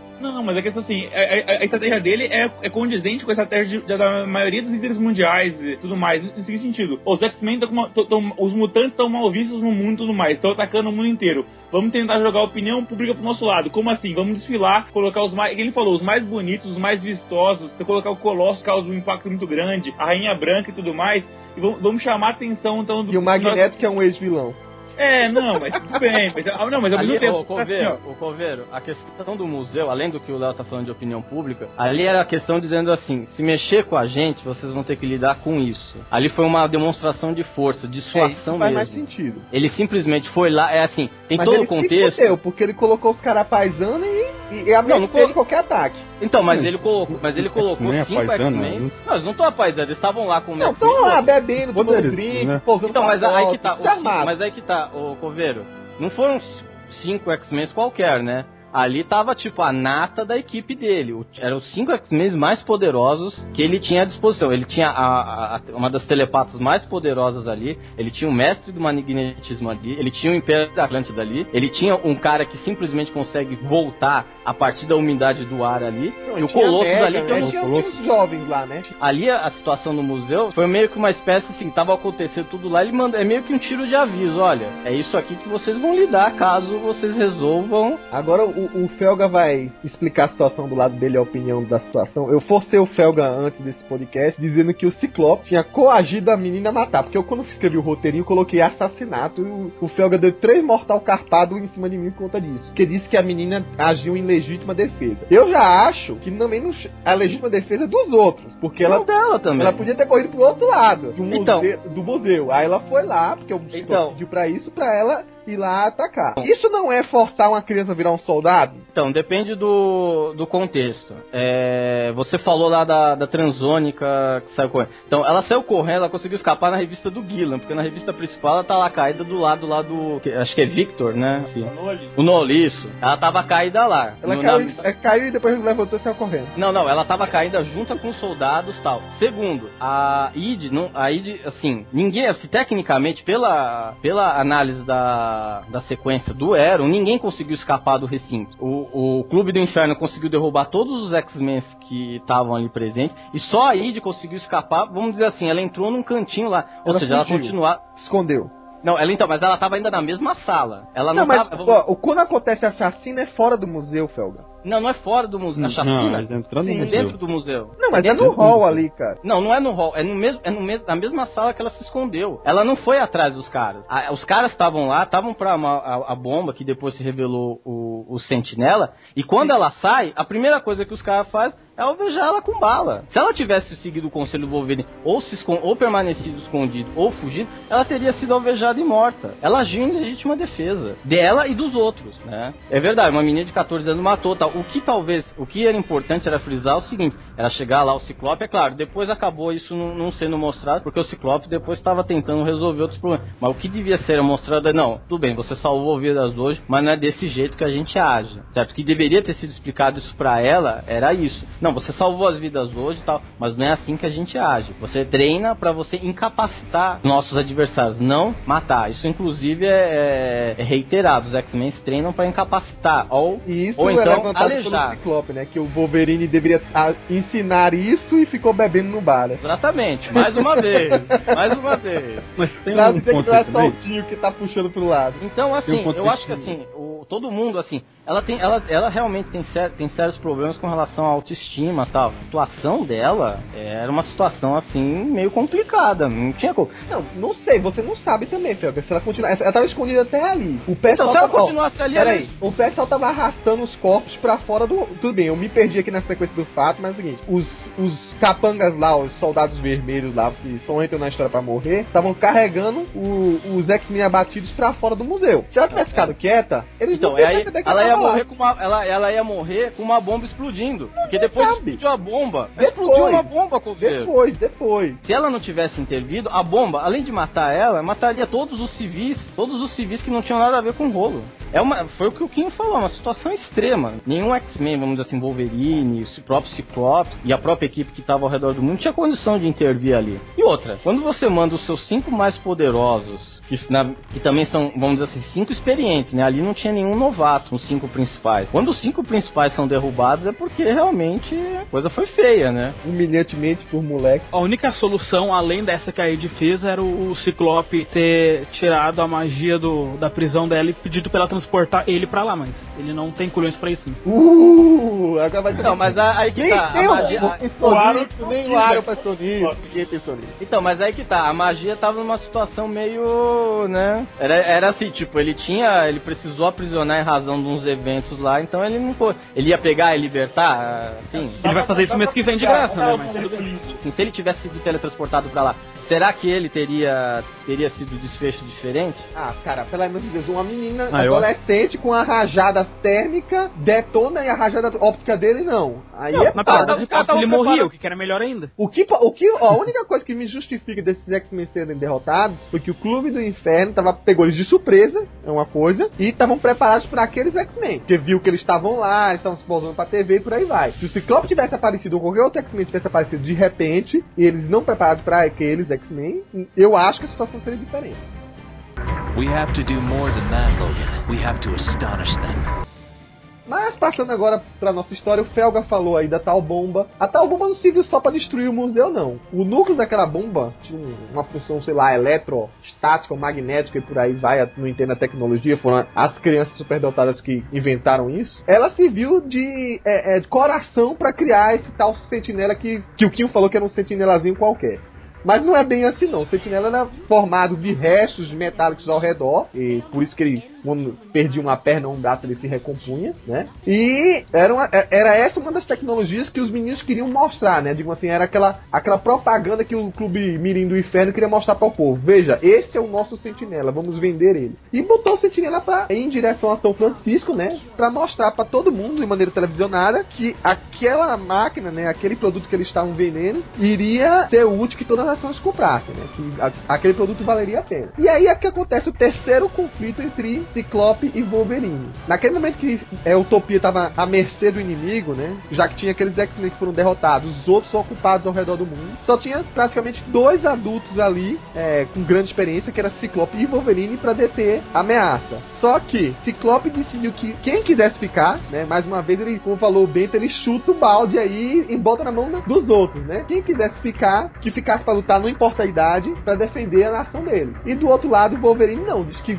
vamos pegar as crianças e vamos salvar a vida, vamos nos preocupar com as pessoas e não com o lugar. E aí é que acontece no meio, isso que é a coisa mais maluca que acontece na série, né? O Sentinela acaba chegando na praia e de repente a grande ameaça deixa de ser uma grande ameaça, porque os dois decidem brigar entre si. Eu, se fosse o Sentinela, ficava parado só olhando, mas.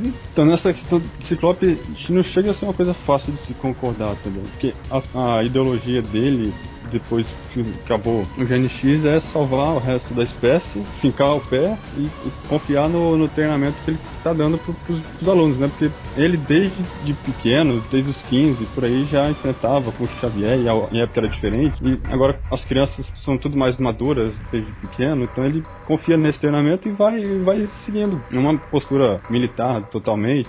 Todo mundo ali é um mutante, então basicamente pode se defender. No futuro ele acredita que tem uma salvação pros, ex, pros mutantes, então ele, assim, vamos ficar o pé aqui, dizer que a gente não pode se defender sozinho, a gente, a gente é um, um povo e, e pode lutar, não vamos abaixar as calças agora. E, e foi indo. O, o João Wolverine, ele, ele quer salvar, ele, ele não, não gostou da ideia desde o princípio, mas ele não gostou da ideia da utopia desde o princípio, foi indo por não, não querer assumir a responsabilidade. Agora ele tem basicamente, ele não quer a responsabilidade toda. Então o Wolverine queria salvar, salvar o pessoal ali, era só pra ele, pra visão dele, era só um pedaço de terra, né? Então ele não, não se importava. E foi querendo fugir, começou o confronto ali pra jogar na cara tudo que ele sempre teve contra o, Scott, o Scott contra ele. Pra aquele momento que o Sentinela vinha chegando há duas horas, eles falaram, vamos discutir aqui enquanto o Sentinela não vem.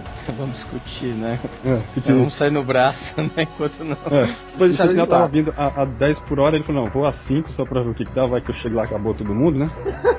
Destruíram antes de eu chegar. Eu nessa questão eu sou mais a favor do, do Ciclope de salvar a sua terra, marcar o território ali. A situação agora na- na- nesse confronto na, na Ilha de Utopia é bastante semelhante ao do ao confronto anterior que rolou no, no museu. O, o Ciclope novamente usa aqueles joguinhos meio psicológicos, dizendo: Ah, vocês não são obrigados, vocês podem fazer o que vocês querem, mas é, se vocês são heróis, vocês vão lutar. É, ele não usa essas palavras, mas é isso que fica na mente das crianças. Ah, se nós fugirmos, nós vamos estar regando, nós vamos estar sendo covardes. Mesmo com o Wolverine é, falando o tempo todo, não, não, vocês podem ir embora, a gente pode ir, a gente pode fugir, não precisamos lutar. Mas o Ciclope é, esses joguinhos. É, e na mesma situação do, do museu, a magia resolveu o problema de novo. A imundícia do, do Sentinela se reconstrói, ele é foda ele se constrói, ok? Se reconstrói lá na África, lá na, na Arábia, sei lá. Só a magia sumir com o bicho, o bicho some, mas eu não, eu não chego a colocar ah, essa falta de escolha como culpa do Ciclope, porque eu acho que é- já, é, já é um pouco de incompetência do roteiro. O roteiro é não têm interesse em mostrar isso, é, simplesmente ignoram a magia, é, mês que vem o pessoal já vai ver a magia atuando, tipo, então não tem desculpa, eles poderiam ter usado a magia, o próprio roteiro não não tem interesse em usar ela, mas o Ciclope poderia ter usado ela. Resolveu o problema em dois segundos. Que facinho da porra pela magia o Kim tá tendo agora. Bento, o que aconteceu, Andy, ultimamente? Ele se apaixonou pela personagem? O Kim, é, o Kinho, ele. Ele tá, ele tá se endireitando, tá vindo pro lado bom da força. Então é um, é um caminho, mas até o final do ano ele tá lá. Ele vai arrumando.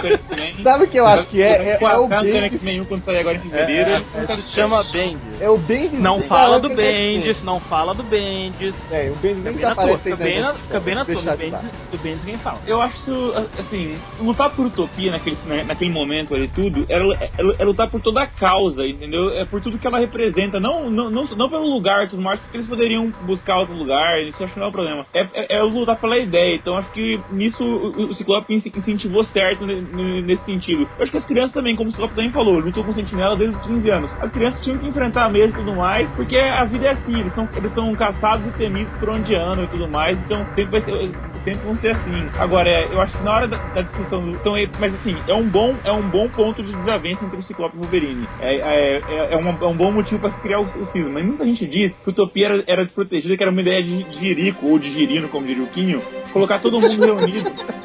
Colocar todo mundo reunido numa, numa ilha, assim, e se tornar um alvo fácil. Voltar pra escola é, é, um, é um alvo tão fácil ainda. E o último ponto que eu queria tocar era que a sacanagem é colocadinho no meio da discussão lá, porque aquilo ali, aquilo é golpe baixo. Tipo, é, é, xing- é pior que xingar a mãe. É xingar a mãe. Aquilo ali- Mas aquilo- ali aquilo- forçaram a barra mesmo, né? É, Não, é, é, mas é aquilo desnecessário. legal, porque é isso, porque dá o motivo, aquele motivo pro, pro golpe final. Tá brigando, tá, tá brigando no empurrão, sabe? Você tá, tá na balada, tá brigando com o cara, tá no empurrão.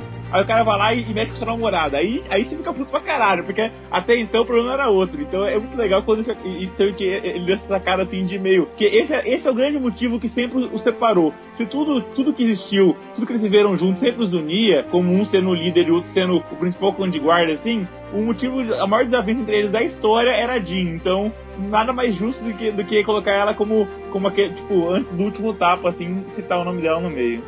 Aquilo ali, pra mim, é total falta de argumentos. Eu se perdi os argumentos, então, assim, chuta o balde. Ele fala da Jean, cara. É, xingar a mãe, tá? Se não Tá for o. Ciclope que começa, é o Wolverine. Na, lembra da, no começo da fase do Idol, quando o Ciclope tá lá com a Emma, que provoca é o Wolverine, citando a Jean Grey. Você sempre vai ter isso. É, então, só corrigindo aqui um pouco do, do Kim, que o Kim falou dos jogos mentais do Ciclope, né? Assim, não, é que assim, o Ciclope, no primeiro momento, ele não ia usar as crianças. As crianças foram, a- as ditas crianças, na, a Hope, que é a líder, vamos dizer assim, da, da nova geração, foi lá e falou.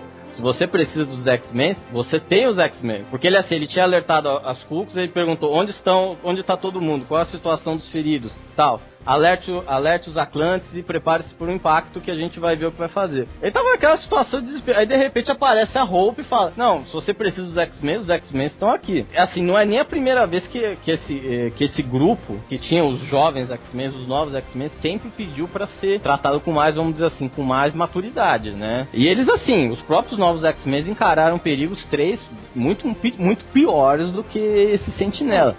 Eles, encararam o Nimrod, Nimrod, que é uma, é uma Nimrod, um Limbo, de Belasco. Nessa saga do Nimrod dos Novos X-Men, morreu gente pra cacete e o Ciclope não aprendeu, né? A maioria morreu só gente que não tinha poder, só quem tinha poder foi o, o Ícaro só que morreu, mas os outros era que atacaram o ônibus lá. Não morreu Não, aquela, justamente por ele aquela que da... Nimrod? a, a Feromona tinha perdido os poderes? Não, não tinha perdido os poderes. Ah, não, foi a verdade. Ela não, tinha perdido, era a Sofia, é isso mesmo, tem, tem razão. Só você pegar ali as fases do Morrison, quando a escola foi atacada e a Jean tava sozinha, os alunos foram lá auxiliar a Jean para repelir o pessoal do Sublime. Quando a escola foi atacada pelo, pela Guarda Imperial de Shi'ar, também no Morrison, os alunos também foram lá e interviram. Inclusive a ajuda dos alunos, das Cucos e do... Qual o nome do nome do Penoso?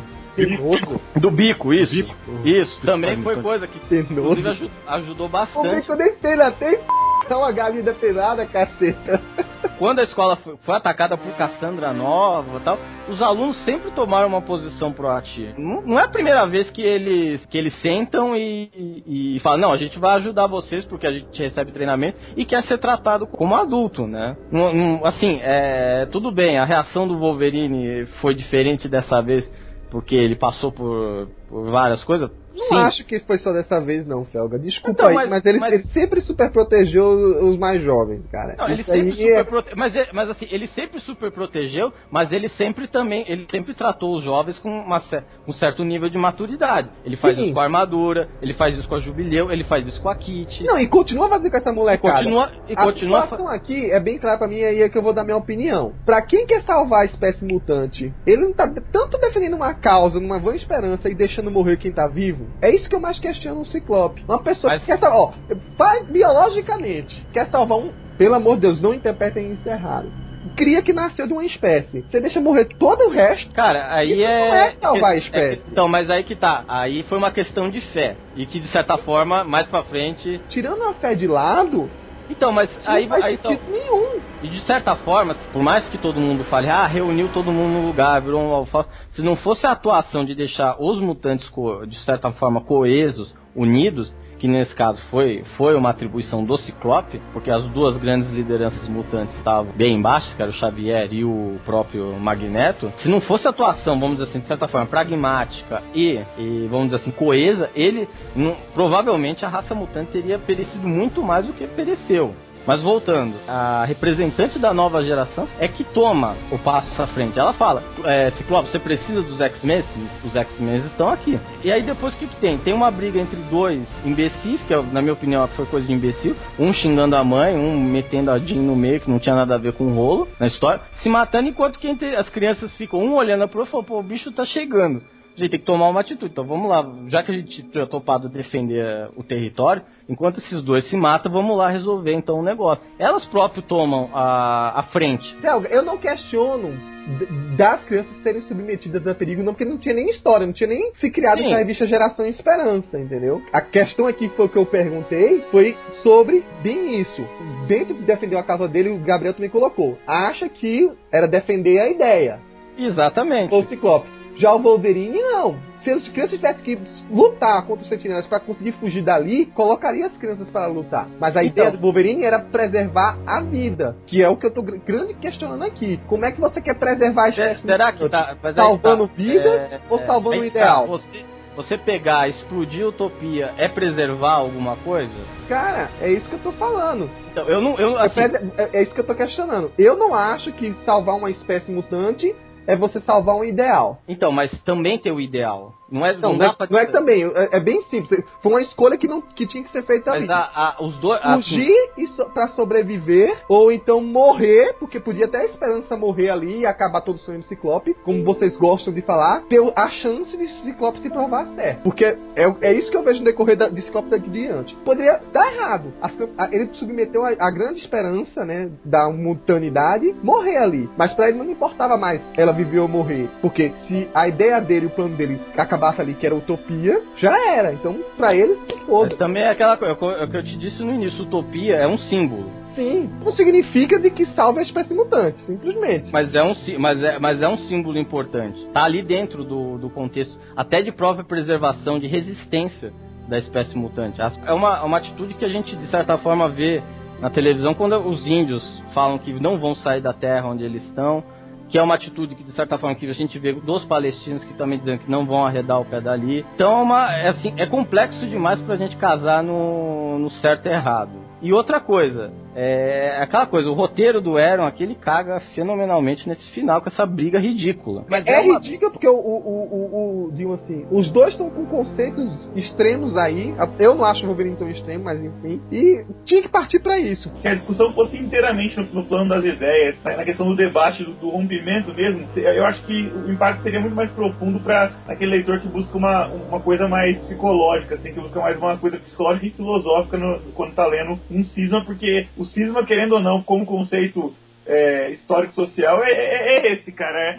É, é uma distensão é, ideológica mesmo de, de- de tribos e tudo mais que nem, nem não necessariamente chegam às vias de fato. Seria muito mais legal se ele conseguisse manter um nível e aí aprofundar mais nas últimas duas edições. Porque aí, quando eu falei, quando chama a mãe e vai, vai pra porrada, Ah, fica legal, fica bacana, mas fica, fica só pra vender, porque não, não, não, não cria assim, não, não se aprofunda mais no- nos motivos que levam a, a um dissenso tão grande quanto esse. E no calor da batalha, ninguém vai discutir filosoficamente. Tá, como de cinco minutos de discussão, se o negócio começar a pegar fogo, e já era a terceira vez que eles divergiam numa minissérie só, já começa a apelar pra outra coisa, que foi o que aconteceu com o Ciclope. Ele chutou Não, mas isso é falta de preparo é psicológico, mental das pessoas. Que, por, por que, que todo mundo tem que sempre partir fazer de fato sair na porrada? Por que, que a galera não consegue manter isso no, no nível de Mas eventualmente acontece. É o que é, É, se torna até mais palatável, até mais visível de você aceitar, acabar nesse quebra-pau. Apesar das pessoas acharem infantil, como eu falei, é, teve uma hora que, assim, estavam batendo tanta cabeça por opiniões opostas que aí explodiu, cara. E explode desse jeito mesmo. Eu acho que esse final, essa parte da luta entre eles foi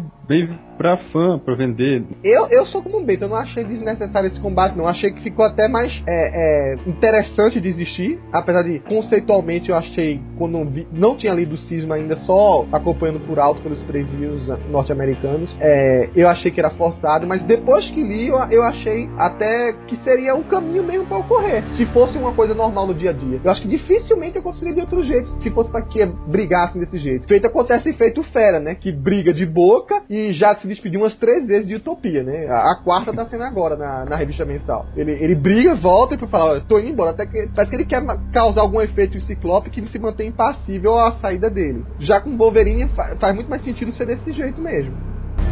Strike a nerve, Summers.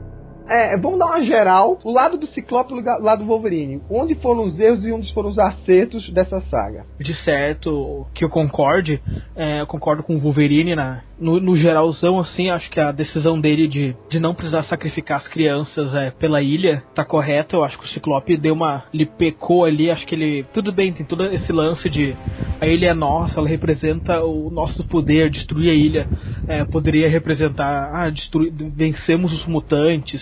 Teria uma mensagem bastante forte de destruir a ilha, mas eu acho que não, não valeria o preço de poder sacrificar as crianças.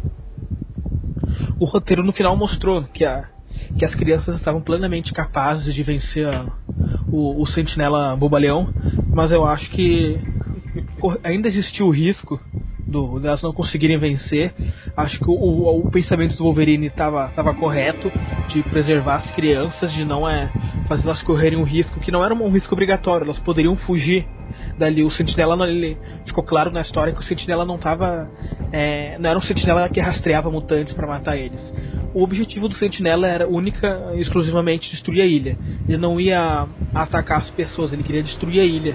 Então, se as crianças fugirem, que nem o Wolverine tinha sugerido, é, elas iriam se salvar, não iriam correr nenhum tipo de risco. Né? O problema foi o Ciclope que queria arriscar as crianças e usou aquela filosofia louca dele, que ele usou contra a id, aquele joguinho psicológico de é, fazer as crianças é, se sentirem heróicas. É, na cabeça das crianças, ah, se a gente não lutar contra o Sentinela e fugir como o Wolverine quer, a gente vai ser covarde aos olhos do Ciclope.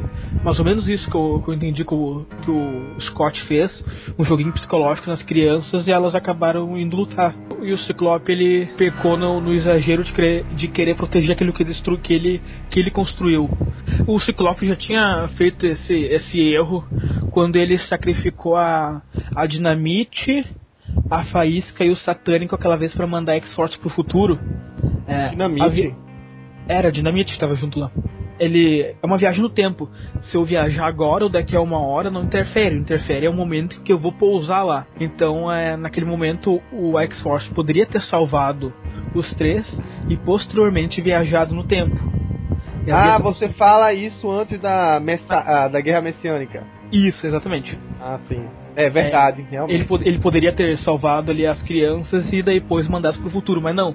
Ele queria proteger a esperança, que era onde ele estava depositando toda a fé, toda a crença dele, e sacrificou três mutantes para isso. Se não fosse a X-23, que no final da Guerra Messiânica voltou, quase morreu, mas voltou ao ponto de origem, que é aquele X que ela marcou na Terra, os três mutantes tinham mor- morrido de bobeira ali. É verdade. Várias vezes ele já pôs mutantes a, a risco. Ah, o lado do Ciclope, o primeiro erro foi essa questão de, de omitir lá ao, é, o Quentin Quire, porque já cria um primeiro ponto de, de desavença com o Wolverine que podia ser desnecessário, que como falei, o Rogers pro- provavelmente aceitaria um julgamento pelos pares mesmo e não, não mais dele nessa situação. É, e eu acho que o Ciclope ele errou também ao, ao expor a, a briga dele, a discussão dele com o Wolverine na frente das crianças, que eu acho que quando lá, é, roupa suja a gente lava em casa e tudo mais, E ao, ao, ao, ele entrar em combate com o Wolverine ali na frente, isso para mim engraveceu mais a situação de modo que as crianças tinham que tomar mesmo um partido e tinham que agir em, em nome de, de, de, alguns, de alguns pontos. Já o Wolverine, acho que ele erra, primeiro por ser alcoólatra, né, tá no bar e tudo mais. Não, Porque eu sou um cara que não deu direito, né? Ele, ele é imune, ele não fica bêbado. Como é chato ter um amigo bêbado. É, ele se recupera, fica dele, se regenera, foda-se, ele não tava na hora certa, é. no lugar certo e tudo mais. E ele errou também por, por não dar as aulas que tinha que dar. Ué, larga o cargo nos Vingadores, escolhe uma coisa, assim, agora vai faltar aula pra, pra criançada que estava de aula de, de primeiros, com primeiro combate e tudo mais, lá ele não dava aula, aí a guria vai lá e escuta da boneca depois, não resolve nada, dá aula primeiro e tudo mais. Então acho que ele errou nisso também. E eu acho que o Wolverine errou, é, principalmente em não, não ter deixado, eu acho que sim, não, não o Wolverine, assim, isso é algo que o, que o roteiro ao longo do tempo pecou nisso, né? Eu não vou culpar o personagem que não tem culpa porque ele é escrito, não, não é agente da própria história, que a questão tá dele. o personagem. É, né? Ele, ele, ele, engoliu muito sapo ao longo dos últimos tempos e faltou uma conversa franca com, o Ciclope que fosse mostrada ao longo do tempo, assim, ele reclamando que ele achava certo ou errado. Porque é meio como se tudo explodisse em cinco edições. É, a gente sabe que muita coisa ele, ele não concordou ao longo do tempo, mas faltou, sabe aquele negócio de vamos resolver os bugs do nosso relacionamento? Ciclope Wolverine, amor pra sempre, vamos conversar então, vamos construir isso daí. Acho que faltou ele chegar no Ciclope e reclamar quando ele achava que tinha que reclamar e tudo mais, que é algo que, querendo ou não, às vezes você pode perceber que, mesmo o Magneto sendo, sendo ajoelhado pro Ciclope em Nação X, algumas vezes ele é um dos primeiros a falar algumas coisas quando ele não concorda e tudo mais, mesmo porque o Ciclope é, se inspira um pouco, um pouco ou muito nele, cada um tem a sua própria conclusão, mas o Magneto é um que às vezes fala o que ele não acha, o que ele acha certo não. Chegou até a falar durante a VX, quem for, quando a galera for ler Vingadores X-Men vai ver que o Magneto tenta se expressar pro Ciclope e tudo mais, algo que faltou pro Wolverine, faltou acho que uma conversa ao longo do tempo. Você falou durante a, que a conversa, ó, chamou o Wolverine de uma coisa que me chamou a atenção, chamou de cão de guarda. Isso é uma coisa que me chamou a atenção porque é, praticamente, apesar de discordar algumas vezes, mesmo que não se expresse, outras vezes que se expresse, Wolverine sempre seguiu fielmente quem era o líder dos X-Men. E isso, isso me atenuou agora uma, uma coisa seja Xavier, ou pelo curto tempo quando foi Magneto, Tempestade, Ciclope, se o líder que, digamos assim, de fato, naquele momento dissesse uma coisa, mesmo ele variando um pouco, ele podia até fazer o outro pano por trás, mas no exato momento ele obedecia. Ele agora tá em uma outra equipe, não relacionada à, à, linha mutante, que é os Vingadores. Vamos colocar assim, tá com uma outra liderança, que é o Capitão América. Você acha que isso agora não deve ter influenciado ele a mudar a perspectiva dele também de só agora, digamos assim, questionar? Então, é, não, eu acho que é um amadurecimento natural do personagem, e aquilo que fala no começo, né, o impacto da morte dos próprios, de que ele ter matado os próprios filhos e tudo mais, tem, tem várias coisas que fazem com que ele, com que ele resolva tomar uma direção. E a gente mesmo percebe, embora ele não esteja concordando há algum tempo, o Cisma não era algo planejado. Ele, ele, não, ele não pretendia que essas, essas proporções, tanto que ele, quando a gente vê agora nas primeiras edições de Wolverine dos X-Men, ele não sabe muito o que fazer com as coisas. Ele, ele pede ajuda pro Bob, porque ele acha que o Bob é um, é um que representa o coração dos X-Men. Pede ajuda pra Kit, porque a Kit é uma que foi uma das primeiras alunas e virou professor e tudo mais, como diretor e tudo mais. Então, ele, ele não tinha isso meio, muito pré-determinado. Foi, foi meio que fruto do momento em que eles viveram ali naquelas cinco edições do Cisma que, que levaram, então, a romper definitivamente. Então ele não tinha nada muito planejado. Então é um amadurecimento normal, tem um reflexo de tudo que ele vem passando, como a morte dos filhos e tudo mais, mas também é algo que ele, ele foi jogado a isso, ele não tinha, ele não esperava isso a, é, a princípio e por isso ele está construindo ainda. É, ele, ele mesmo tá, ainda se questiona qual, qual é o papel dele nos X-Men. A gente vai ver agora né, em Regênese que isso meio fica, fica meio claro. Ainda mais quando vai ter certa interação de, de da fabulosa X-Force com a escola, porque agora ele não é mais só o cão de guarda que pode estar numa equipe, então, é, escondida que, que lida com, com, grandes ameaças mais. Agora ele é um diretor, então é, ele mesmo acaba se colocando nesse, nesse papel daí qual é. Então ele, ele não, era, não era nada premeditado, não. É, não, também não acho que seja premeditado, mas eu acho que assim, a influência de ter outra perspectiva, participar de um outro grupo que tem uma outra visão da coisa, já faz ele questionar, né? É uma coisa é você tá só num grupo é, só não, é, só seu líder, é. seguindo seu líder. De repente ele ouve o Capitão América com uma ideia de heroísmo que a princípio, o Ciclope durante a fase Whedon quis participar, né? Antes de acontecer a, a, a Dinastia M, o Ciclope quis entregar os X-Men, como você falou, né? Estrategicamente, de ser reconhecido como heróis, ser reconhecido como também salvadores. Só que isso mudou de plano completamente depois da Dinastia M. E aí, quem é que. Onde o Wolverine encontrou isso? Essa coisa de, de salvar, de ser o herói? Ele encontrou isso nos Vingadores. E aí é isso que ele tá. Praticamente ele ficou assim, agora nesse, nessa atual situação, meio que dividido Eu sou um X-Men, quero proteger meu povo, mas eu também sou um Vingador. Eu quero salvar o mundo, ou as pessoas, ou ser apenas um herói. Ah, mas eu acho que, que mesmo é, ao, do avesso, os X-Men já faziam isso e tudo mais. Eu acho que é, não essa, a, a, postura heróica dos Vingadores, tudo que, claro, que existe pelo, pelo que eles representam, por ser os heróis mais poderosos da Terra e tudo mais. Mas o. É, sim, esse negócio de ter uma, uma nova perspectiva, um novo líder, é, é, é sim, mas, mas claro, isso já tem quase. tem oito anos já, mais que o Wolverine tá, tá nessa também. Mesmo que para as histórias isso represente bem, bem menos tudo mais, ele já tem essa visão tudo mais. E acho que se algo era pra ter acontecido tudo mais, o primeiro grande questionamento já deveria, deveria ter vindo já desde a Guerra Civil, porque os próprios Vingadores já mostraram que eles não, não que, já, que há questionamentos de posicionamento de liderança mesmo dentro deles, né? Então poderia ter acontecido antes. Se fosse um reflexo direto dele participar dos Vingadores, isso já teria acontecido bem antes já. Essa guerra civil dos X-Men é, demorou muito tempo para acontecer. Eu acho que tem, tem um fator isso, mas acho mais o fator pessoal dele, do que do estava acontecendo com ele nesse momento agora, refletido, ele perdeu filhos, perdeu gente, tá vendo as crianças de novo e vê o que aí já aconteceu. Então foi um, algo mais do momento, eu acho, minha opinião, pelo menos. Eu sou meio a favor do Ciclope, pelo, ele foi levantar, dizer, ele era o líder imposto pelo Xavier, né, e foi, abaixou a cabeça, continuou indo, foi levando a situação, depois do GM, foi tentando a causa que ele acredita, depois veio o filho dele falando, veio a esperança nascendo, então ele foi levando, crendo mais na causa e foi indo né, militar totalmente. Eu acho que o, erro dele seria ele ser um pouco extremista demais, né? Mesmo acreditando nas crianças, treinando, acho que ele podia ter tentado poupar em algumas outras situações.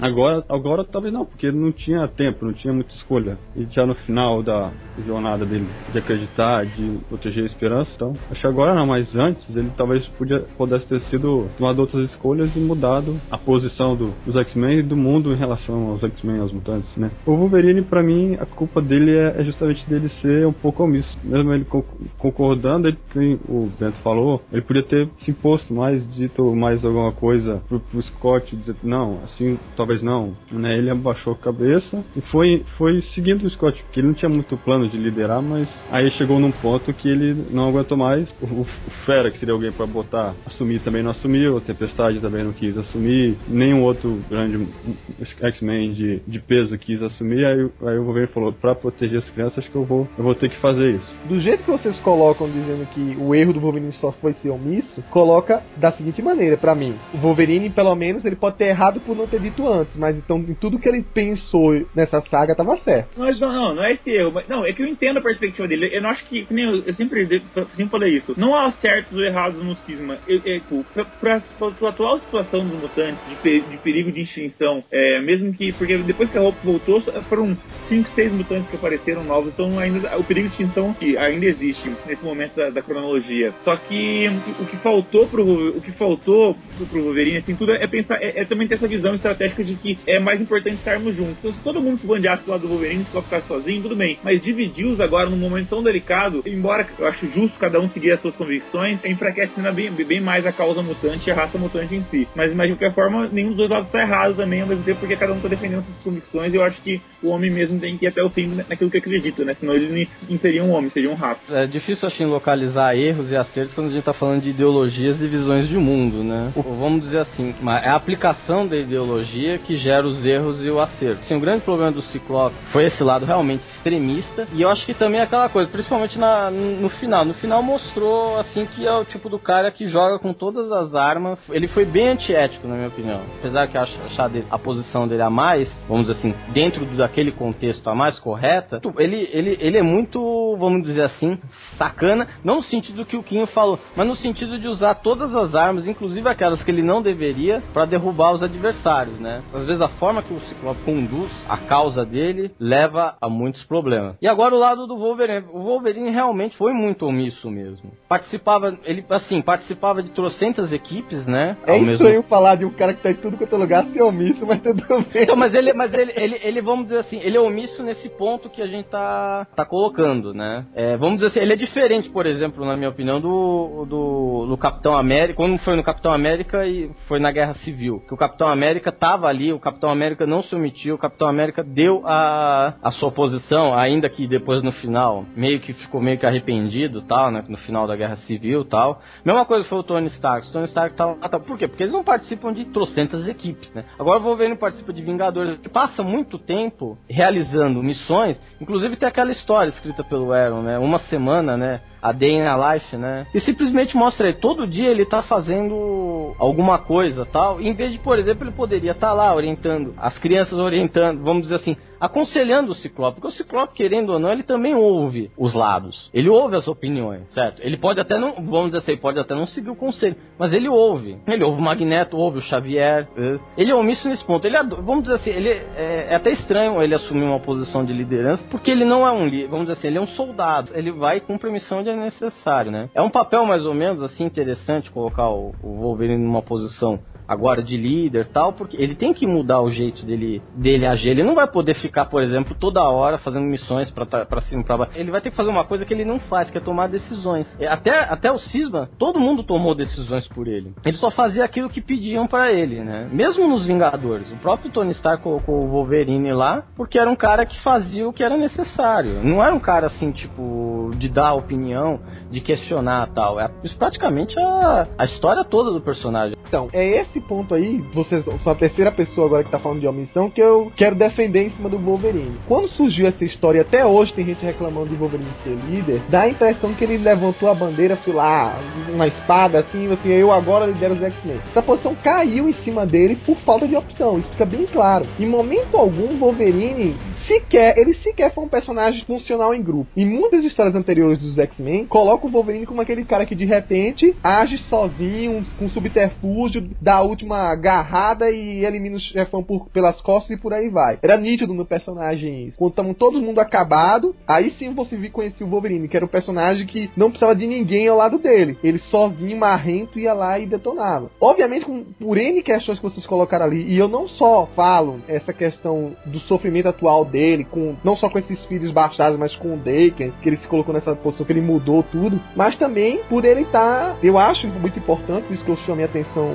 dele estar tá ingresso nos Vingadores, de estar tá conectado como um todo. Nos Vingadores, ele é funcional, até mais funcional do que tem sido os X-Men nos últimos oito anos. Durante a invasão secreta, apesar do Luke Cage e durante o Renato Sombrio, apesar de ser o Clint Barton os líderes de fato, o Wolverine que tinha as ideias. Mostra que ele realmente pela longa experiência de campo que ele tem, ou de aventuras que ele tem, que ele tem coisas a dizer. Mas realmente ele nunca quis tomar esse cargo, porque até então realmente tinha outras cabeças à frente. Foi jogado praticamente nele esse, essa função dele. Por quê? Porque ele nunca esperava. Quando não tinha o Xavier, foi a tempestade. E se não a tempestade, quem, até ele, coitado, nunca imaginaria que o Ciclope ia seguir um caminho tão diferente. Afinal, o Ciclope foi preparado. Não é só o Ciclope tem tendência de ser líder, não. Ele, ele foi preparado por Xavier para ser o líder dos X-Men. Só que aí foi divergindo outras coisas, sabe? Foram tomando atitudes que isso vai ser trabalhado, vamos adiantar um pouco, no futuro, mas o Ciclope de hoje realmente não é o Ciclope que foi preparado no começo. Mudou, né?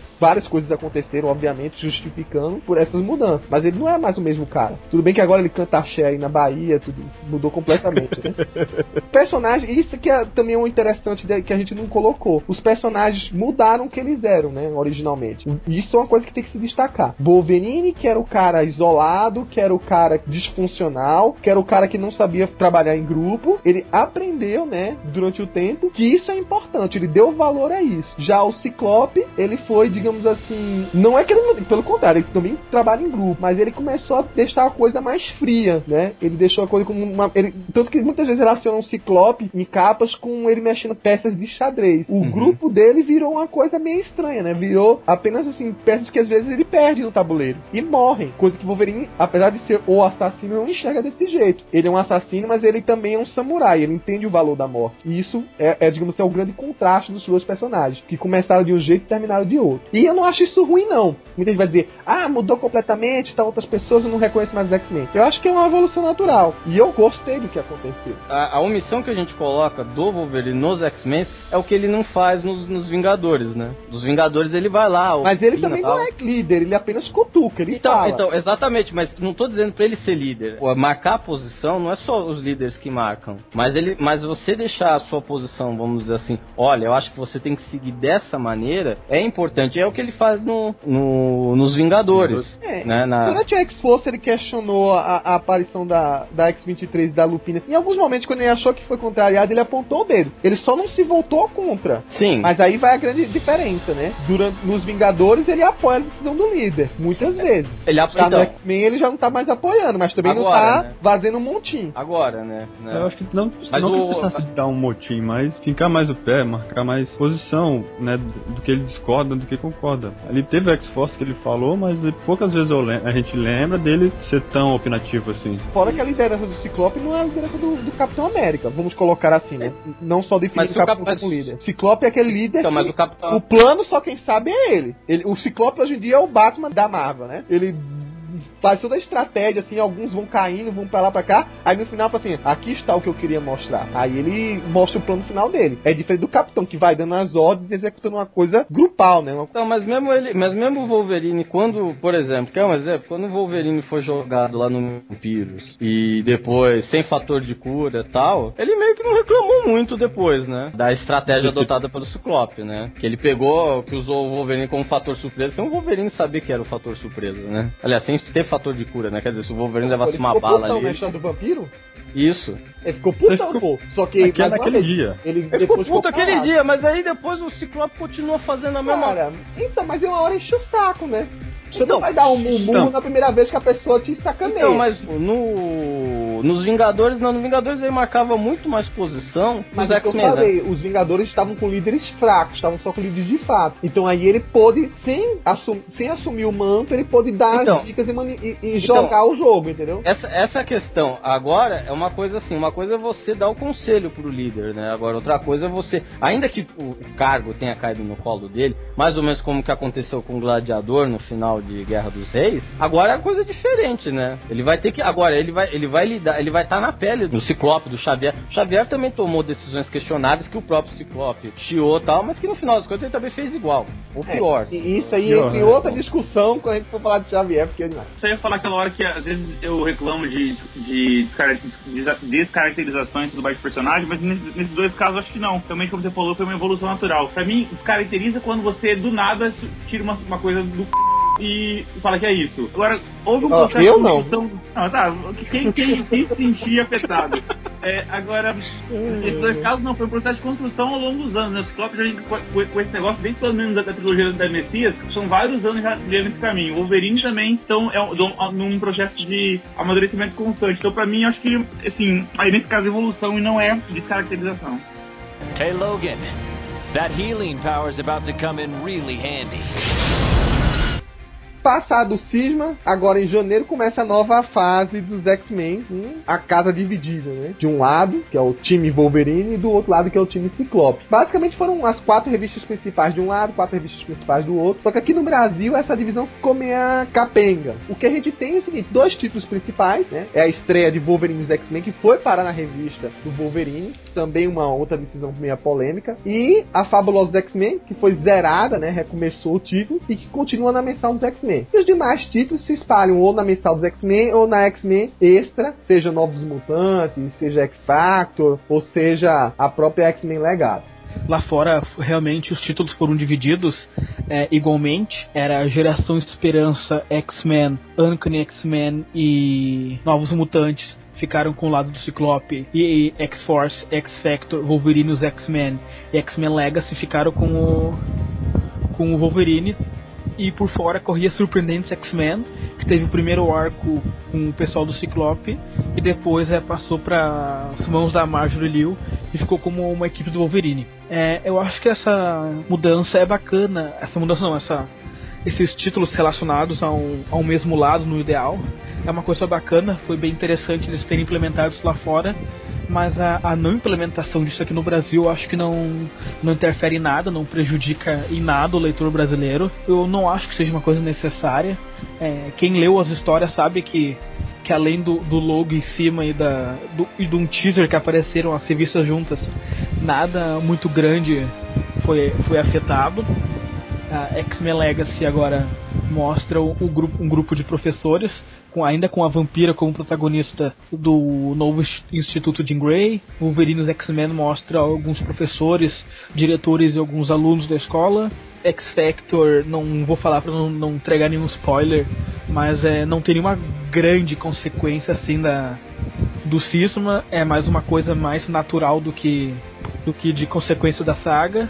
E a na X-Force, é, até pela, por ela ser liderada pelo Wolverine, então é, não teria como ela ser do lado do Ciclope. E do lado já do, do Ciclope, é, novos mutantes não, não, não, não sofrem nenhuma grande mudança. É a geração Esperança. Como a Esperança continuou na Utopia, é, nada mais natural. X-Men também, para não estragar nenhum, não entregar nenhum spoiler pro, pro ouvinte, é, não vou comentar muito o que acontece, mas é, além do elenco reestruturado, não muda muita coisa. E o carro-chefe do lado do Ciclope, que é Uncanny X-Men, que é, essa sim é, sofre uma mudança, acho que bastante importante. Ela finalmente volta a ter uma equipe de fato. Eles vão ter um, um grupo de X-Men, que é que desde que o Matt Fraction e depois o Gillen assumiram a revista, não havia uma equipe oficial de X-Men, sempre existiam é, vários mutantes que resolviam as missões, mas nenhuma equipe oficial. Essa é a principal consequência mas no geral as revistas ela, ainda andam sozinhas, não ocorre nenhum tipo de crossover entre elas, nenhuma interligação a mais. É, a única, as únicas revistas que são ligadas de alguma forma eu acho que é a Wolverine, os X-Men e X-Force. De resto elas são todas autônomas, então a não dividirem as revistas juntos não vai trazer nenhuma, nenhuma perda pro leitor. Wolverine e os X-Men é ter ficado na, em Wolverine. Eu achei que foi uma decisão acertada. Tem um espaço vago ali na revista e é uma coisa natural. Acho até que a Panini deveria trocar o nome da revista de Wolverine para Wolverine os X-Men, ia ficar mais bonito. É, e venderia mais, certo? Se Wolverine já vende e X-Men já vende, Wolverine e os X-Men é, tem de vender ainda mais. Não foi por falta de sugestão. É, tomara que eles ainda mudem esse nome quando a Marvel Now chegar aqui no Brasil. Eu recomendo, sem sombra de dúvida, Wolverine e os X-Men. Essa revista é uma revista fantástica. O leitor tem que ler sentado porque se ele de ele cai. Isso é verdade. A revista é maravilhosa. Quem gosta de Wolverine, Kit Pride, Homem de Gelo. E além dessa de Wolverine X-Men, eu recomendo que vocês leiam também X-Force, a fabulosa X-Force. É, ela vai ter alguma certa ligação com, com Wolverine X-Men. O, o escritor Rick Remender e o Jason Aaron, eles revelaram que eles conversam entre si para decidir o, o futuro das revistas para não ocorrer nenhuma, nenhuma incoerência então, logo mais vocês vão ver algum, alguns empréstimos de personagens entre as revistas. São as duas principais é, revistas em termos de qualidade, na minha opinião. A divisão é bacana, assim, tudo, porque já que vai rolar um cinema, é, é bom que, tenha um número mais ou menos balanceado de, de revistas tratando do número balanceado de personagens que um para cada lado e tudo mais. Ainda não saiu no Brasil aqui o especial Regênesis, mas a gente consegue ver os motivos de muitos deles terem escolhido um outro lado, que é algo, algo interessante. É, fica uma, uma crítica que é que nem todos os personagens foram, acabaram é, sendo trabalhados como deveriam nesse período de Regênesis, é um ficou muito curto, porque já foi atropelado por AVX. E aqui no Brasil, o, o, atropelamento vai ser mais gritante, vai ser uma coisa de louco, porque acabando, começando agora a Regênesis em janeiro e a VX programada para abril, como conforme tá na Mundo Super-Heróis, vai ser uma coisa que nem vai, nem vai ver passar Regênesis. Então acho que tanto no Brasil quanto fora tem essa crítica que foi muito atropelado e aconteceu. Eu recomendo leitura. É, oh, X-Factor pra mim é, é, é, é X-Force desde antes mesmo de Regênesis, então pode continuar lendo agora sem, sem medo, tranquilamente. E os, dois, e, e os outros dois títulos importantes e mais bem escritos são os dois carro-chefes mesmo. Wolverine e X-Men, o Aaron fazendo um trabalho sensacional. Uma, ele, ele, ele oscila alguns momentos, mas em geral ele é, ele é muito bom. E o Gillian até que me surpreendeu. Ele vai reunir uma equipe agora fodástica de X-Men e tudo. Que embora algumas histórias sejam descartáveis e o Greg Land dê uma estragada de vez em quando, no geral o Pacheco tá desenhando muito e, e que o Gillian tá fazendo o melhor trabalho de Uncanny X-Men nos últimos muitos anos, assim, tudo. E, e, embora seja bastante questionável por parte de Quinho e outros detratores. bom, é, Wolverine fica, já vai, ficaria desfalcado porque Dakin tá acabando e tudo mais. Então faz sentido entrar Wolverine e X-Men naquela revista. Mas eu particularmente. É, é uma questão de formatos tudo bem, mas eu particularmente preferia é, que, que, os formatos de hoje fossem aqueles de revista, três revistas de 100 páginas, como foi por, por muito tempo. E aí sim, traba, poderia trabalhar mesmo Wolverine, um lado com, com títulos que são centrados mais no Wolverine, do lado do Ciclope, os títulos que ficam do lado dele, e X-Men Extra com títulos que ficam mais ou menos no meio do caminho. Astonishing X-Men, é, X-Factor e tudo mais que o- faria mais, mais, mais sentido lógico pra, pra divisão. Já que não aconteceu, pelo menos que trocasse o nome da revista pra Wolverine X-Men, a do Wolverine em si, que venderia mais, mas acho que isso vai ficar só pra, pra Marvel Now, então fazer o que, né? Vamos esperar. É, essa- essas decisões aí de acabaram sendo atropeladas, o Bento usou o termo certo, por conta de- dessa aceleração da cronologia no Brasil. A Panini tá fazendo isso, ela quer adiantar as histórias para o Marvel Now já acontecer agora, acho que no começo do, do segundo semestre, né? A gente não tem uma ideia certa ainda, não, não tá muito definido isso aí, mas é o que estão passando aí oficialmente, saindo em revistas especializadas. Inclusive vai ter umas revistas especiais aí, né? Já foi anunciada uma Point One, não gostei muito da ideia, mas é particular, boa parte da- da- do pessoal do site acabou aprovando de existir essa edição mensal extra, e aí acabou tendo que misturar, né? Talvez, se não houvesse essa, essa pressa, a gente teria realmente o que o Bento falou. De um lado, seriam os títulos ligados ao time Ciclope, e do outro lado, talvez até mudar Wolverine e os X-Men, e ah, talvez até X-Men Legado entrasse aí no mix. Eu acho que, que era uma possibilidade factível. Só que com uma meta agora, é Vingadores vs X-Men e Marvel Now, eu acho que não, vale, não compensava perder tempo em mudar, em elaborar muita coisa. Apenas três meses que a gente tinha, né? Eu não sei quanto durou esse prazo lá nos Estados Unidos. Foi o quê? Oito meses, Bento? É, São sete meses, mais ou menos, tudo, o que também é, bastante, é, é muito pouco. E essa é uma grande crítica. Por que zeraram Uncanny X-Men depois é, Uncanny X-Men já, já, já jogado, já, por exemplo, dentro de AVX e tudo mais? É, Foi, eu acho que foi muito foi um atropelamento desse. A AVX vinha sendo gestada há muito tempo, eles jogar- quiseram jogar esse ano e deu no que deu. É, também é- isso é muito comum de acontecer quando sai um filme, né? Capitão América foi zerado duas vezes seguidas, Thor. É, acaba acontecendo eventualmente por conta de vendas. Eu acho que Uncanny X-Men, como ia surgir um título oposto, que era o Wolverine e os X-Men de um lado, eles acabaram querendo usar o principal do Ciclope no outro também a partir do 1. É normal acontecer e, e- e eu acho que assim, o prejuízo que a gente tá tendo em, em ter isso um pouco bagunçado, mas nem tanto, porque as histórias vão acabar saindo de qualquer jeito, em prol de adiantar a cronologia, que era uma coisa que eu particularmente briguei muito pra acontecer, sempre reclamei, mas que acabou acontecendo. Eu acho que é até, digamos assim, opinião geral de todos aí, que é bom que isso aconteça. Eu preferia que o, o Wolverine dos X-Men fosse em outra revista, já que eu não, não leio Wolverine, mas isso é mais opinião minha mesmo. É, e isso que a gente tem que ver, uma coisa eu sempre conversei com o Bento. Ele tem a opinião econômica, tem a opinião pessoal e tem a opinião lógica. Mas o lógico, nada com tinha que parar nessa revista, cacete. Ele não pode pensar que a gente funciona no bolso da gente. mais, né? mais uma outra história, assim, de- do lado do Wolverine, então. Só Wolverine, os X-Men e Wolverine. Não, mas o que, o que o, a, praticamente aconteceu é o seguinte: Uncanny X-Men e, e a X-Men sem adjetivo vão ficar na, na X-Men mensal. Wolverine e Wolverine X-Men na outra. Agora, realmente, o outro resto, mas por adiantar a cronologia, vai estar na extra. Mas vai ser rápido isso aí. Quatro meses É, realmente, na o- VX. então. O período, o período não é muito. E, então e algum outro na- título recomenda, não sei esses dois carros-chefes, bem tu falou aí? Ah, eu, ah, X-Force, X-Factor pra mim é predileta também, eu não, não paro de ler elas, né? E novos, novos mutantes que Vamos dizer assim, a divisão, na minha opinião, foi coerente, né? Com, com o jeito que as revistas são publicadas aqui no Brasil, né? Até mesmo porque essa divisão, ela às vezes não fica muito clara, né? Às vezes ela, assim, às vezes as próprias histórias são meio contidas nos personagens e tal. Então, às vezes, assim, a pessoa tá, a gente sabe que a pessoa tá do lado do Ciclope, mas não transparece nas revistas, né? Então, assim, são tá do lado do Wolverine, mas também não transparece. O caso de X Factor, que é, vamos dizer assim, uma revista, apesar de ser mutante, é uma revista meio fora do- dos grandes acontecimentos do universo mutante, né? É, Novos Mutantes também, né? A menina tava lá do Ciclope, mas ela foi pra São Francisco, ela saiu de Utopia. A divisão ela é importante para o que vai acontecer, que a gente não pode falar, né? Mas ela é, ela é importante a divisão entre o Ciclope e o Wolverine, né? Não pode falar, mas vira a capa da tua revista que já tá propaganda do que Exata, pode é, não, então, é, exatamente. Na minha, opi- na- assim, dos títulos que eu recomendo, na minha opinião, o melhor é Wolverine e os X-Men, né? Tem, assim, muita gente tem críticas ao Baixalo, muita gente tem críticas ao Eron, mas, assim, é um, é um título que mantém mais ou menos o mesmo nível tal. É um título relativamente despretensioso. Apesar dele ter o nome Wolverine e os X-Men, o, o foco mesmo vai ser os, os alunos. O outro título, apesar de não ter uma qualidade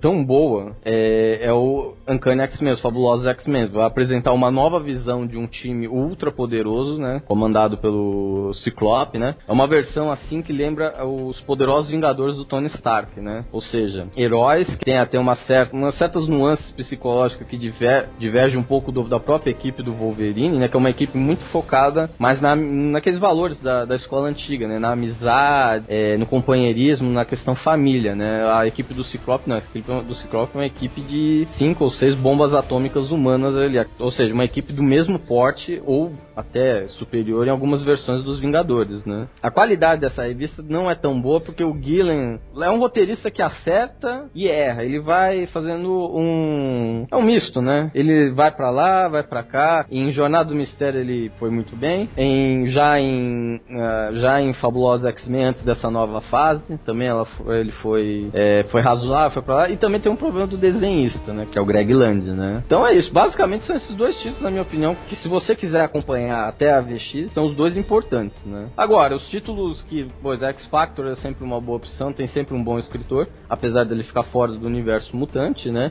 Wolverine, é, o Aaron fica mais alguns números, né? Acho que uns seis ou sete números, também para mim é uma boa opção, porque para mim ele é um bom roteirista tal. Ele tem altos e baixos no Wolverine, mas é, é de maneira ele manter uma certa regularidade, né? Então, basicamente seria isso. Bom, e aqui encerramos nosso Inominata Meio Meia dessa vez, já bem acalorada a discussão, e a coisa só tende a esquentar nos próximos meses. Continuem com a gente e até o próximo.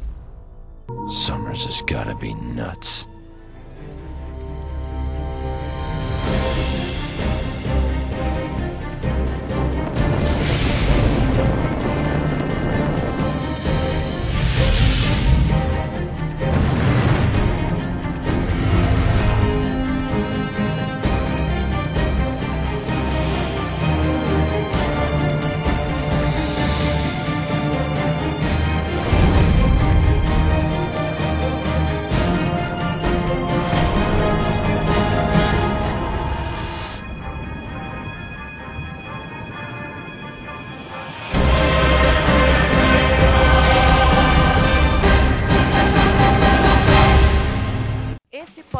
Foi uma produção Marvel 616.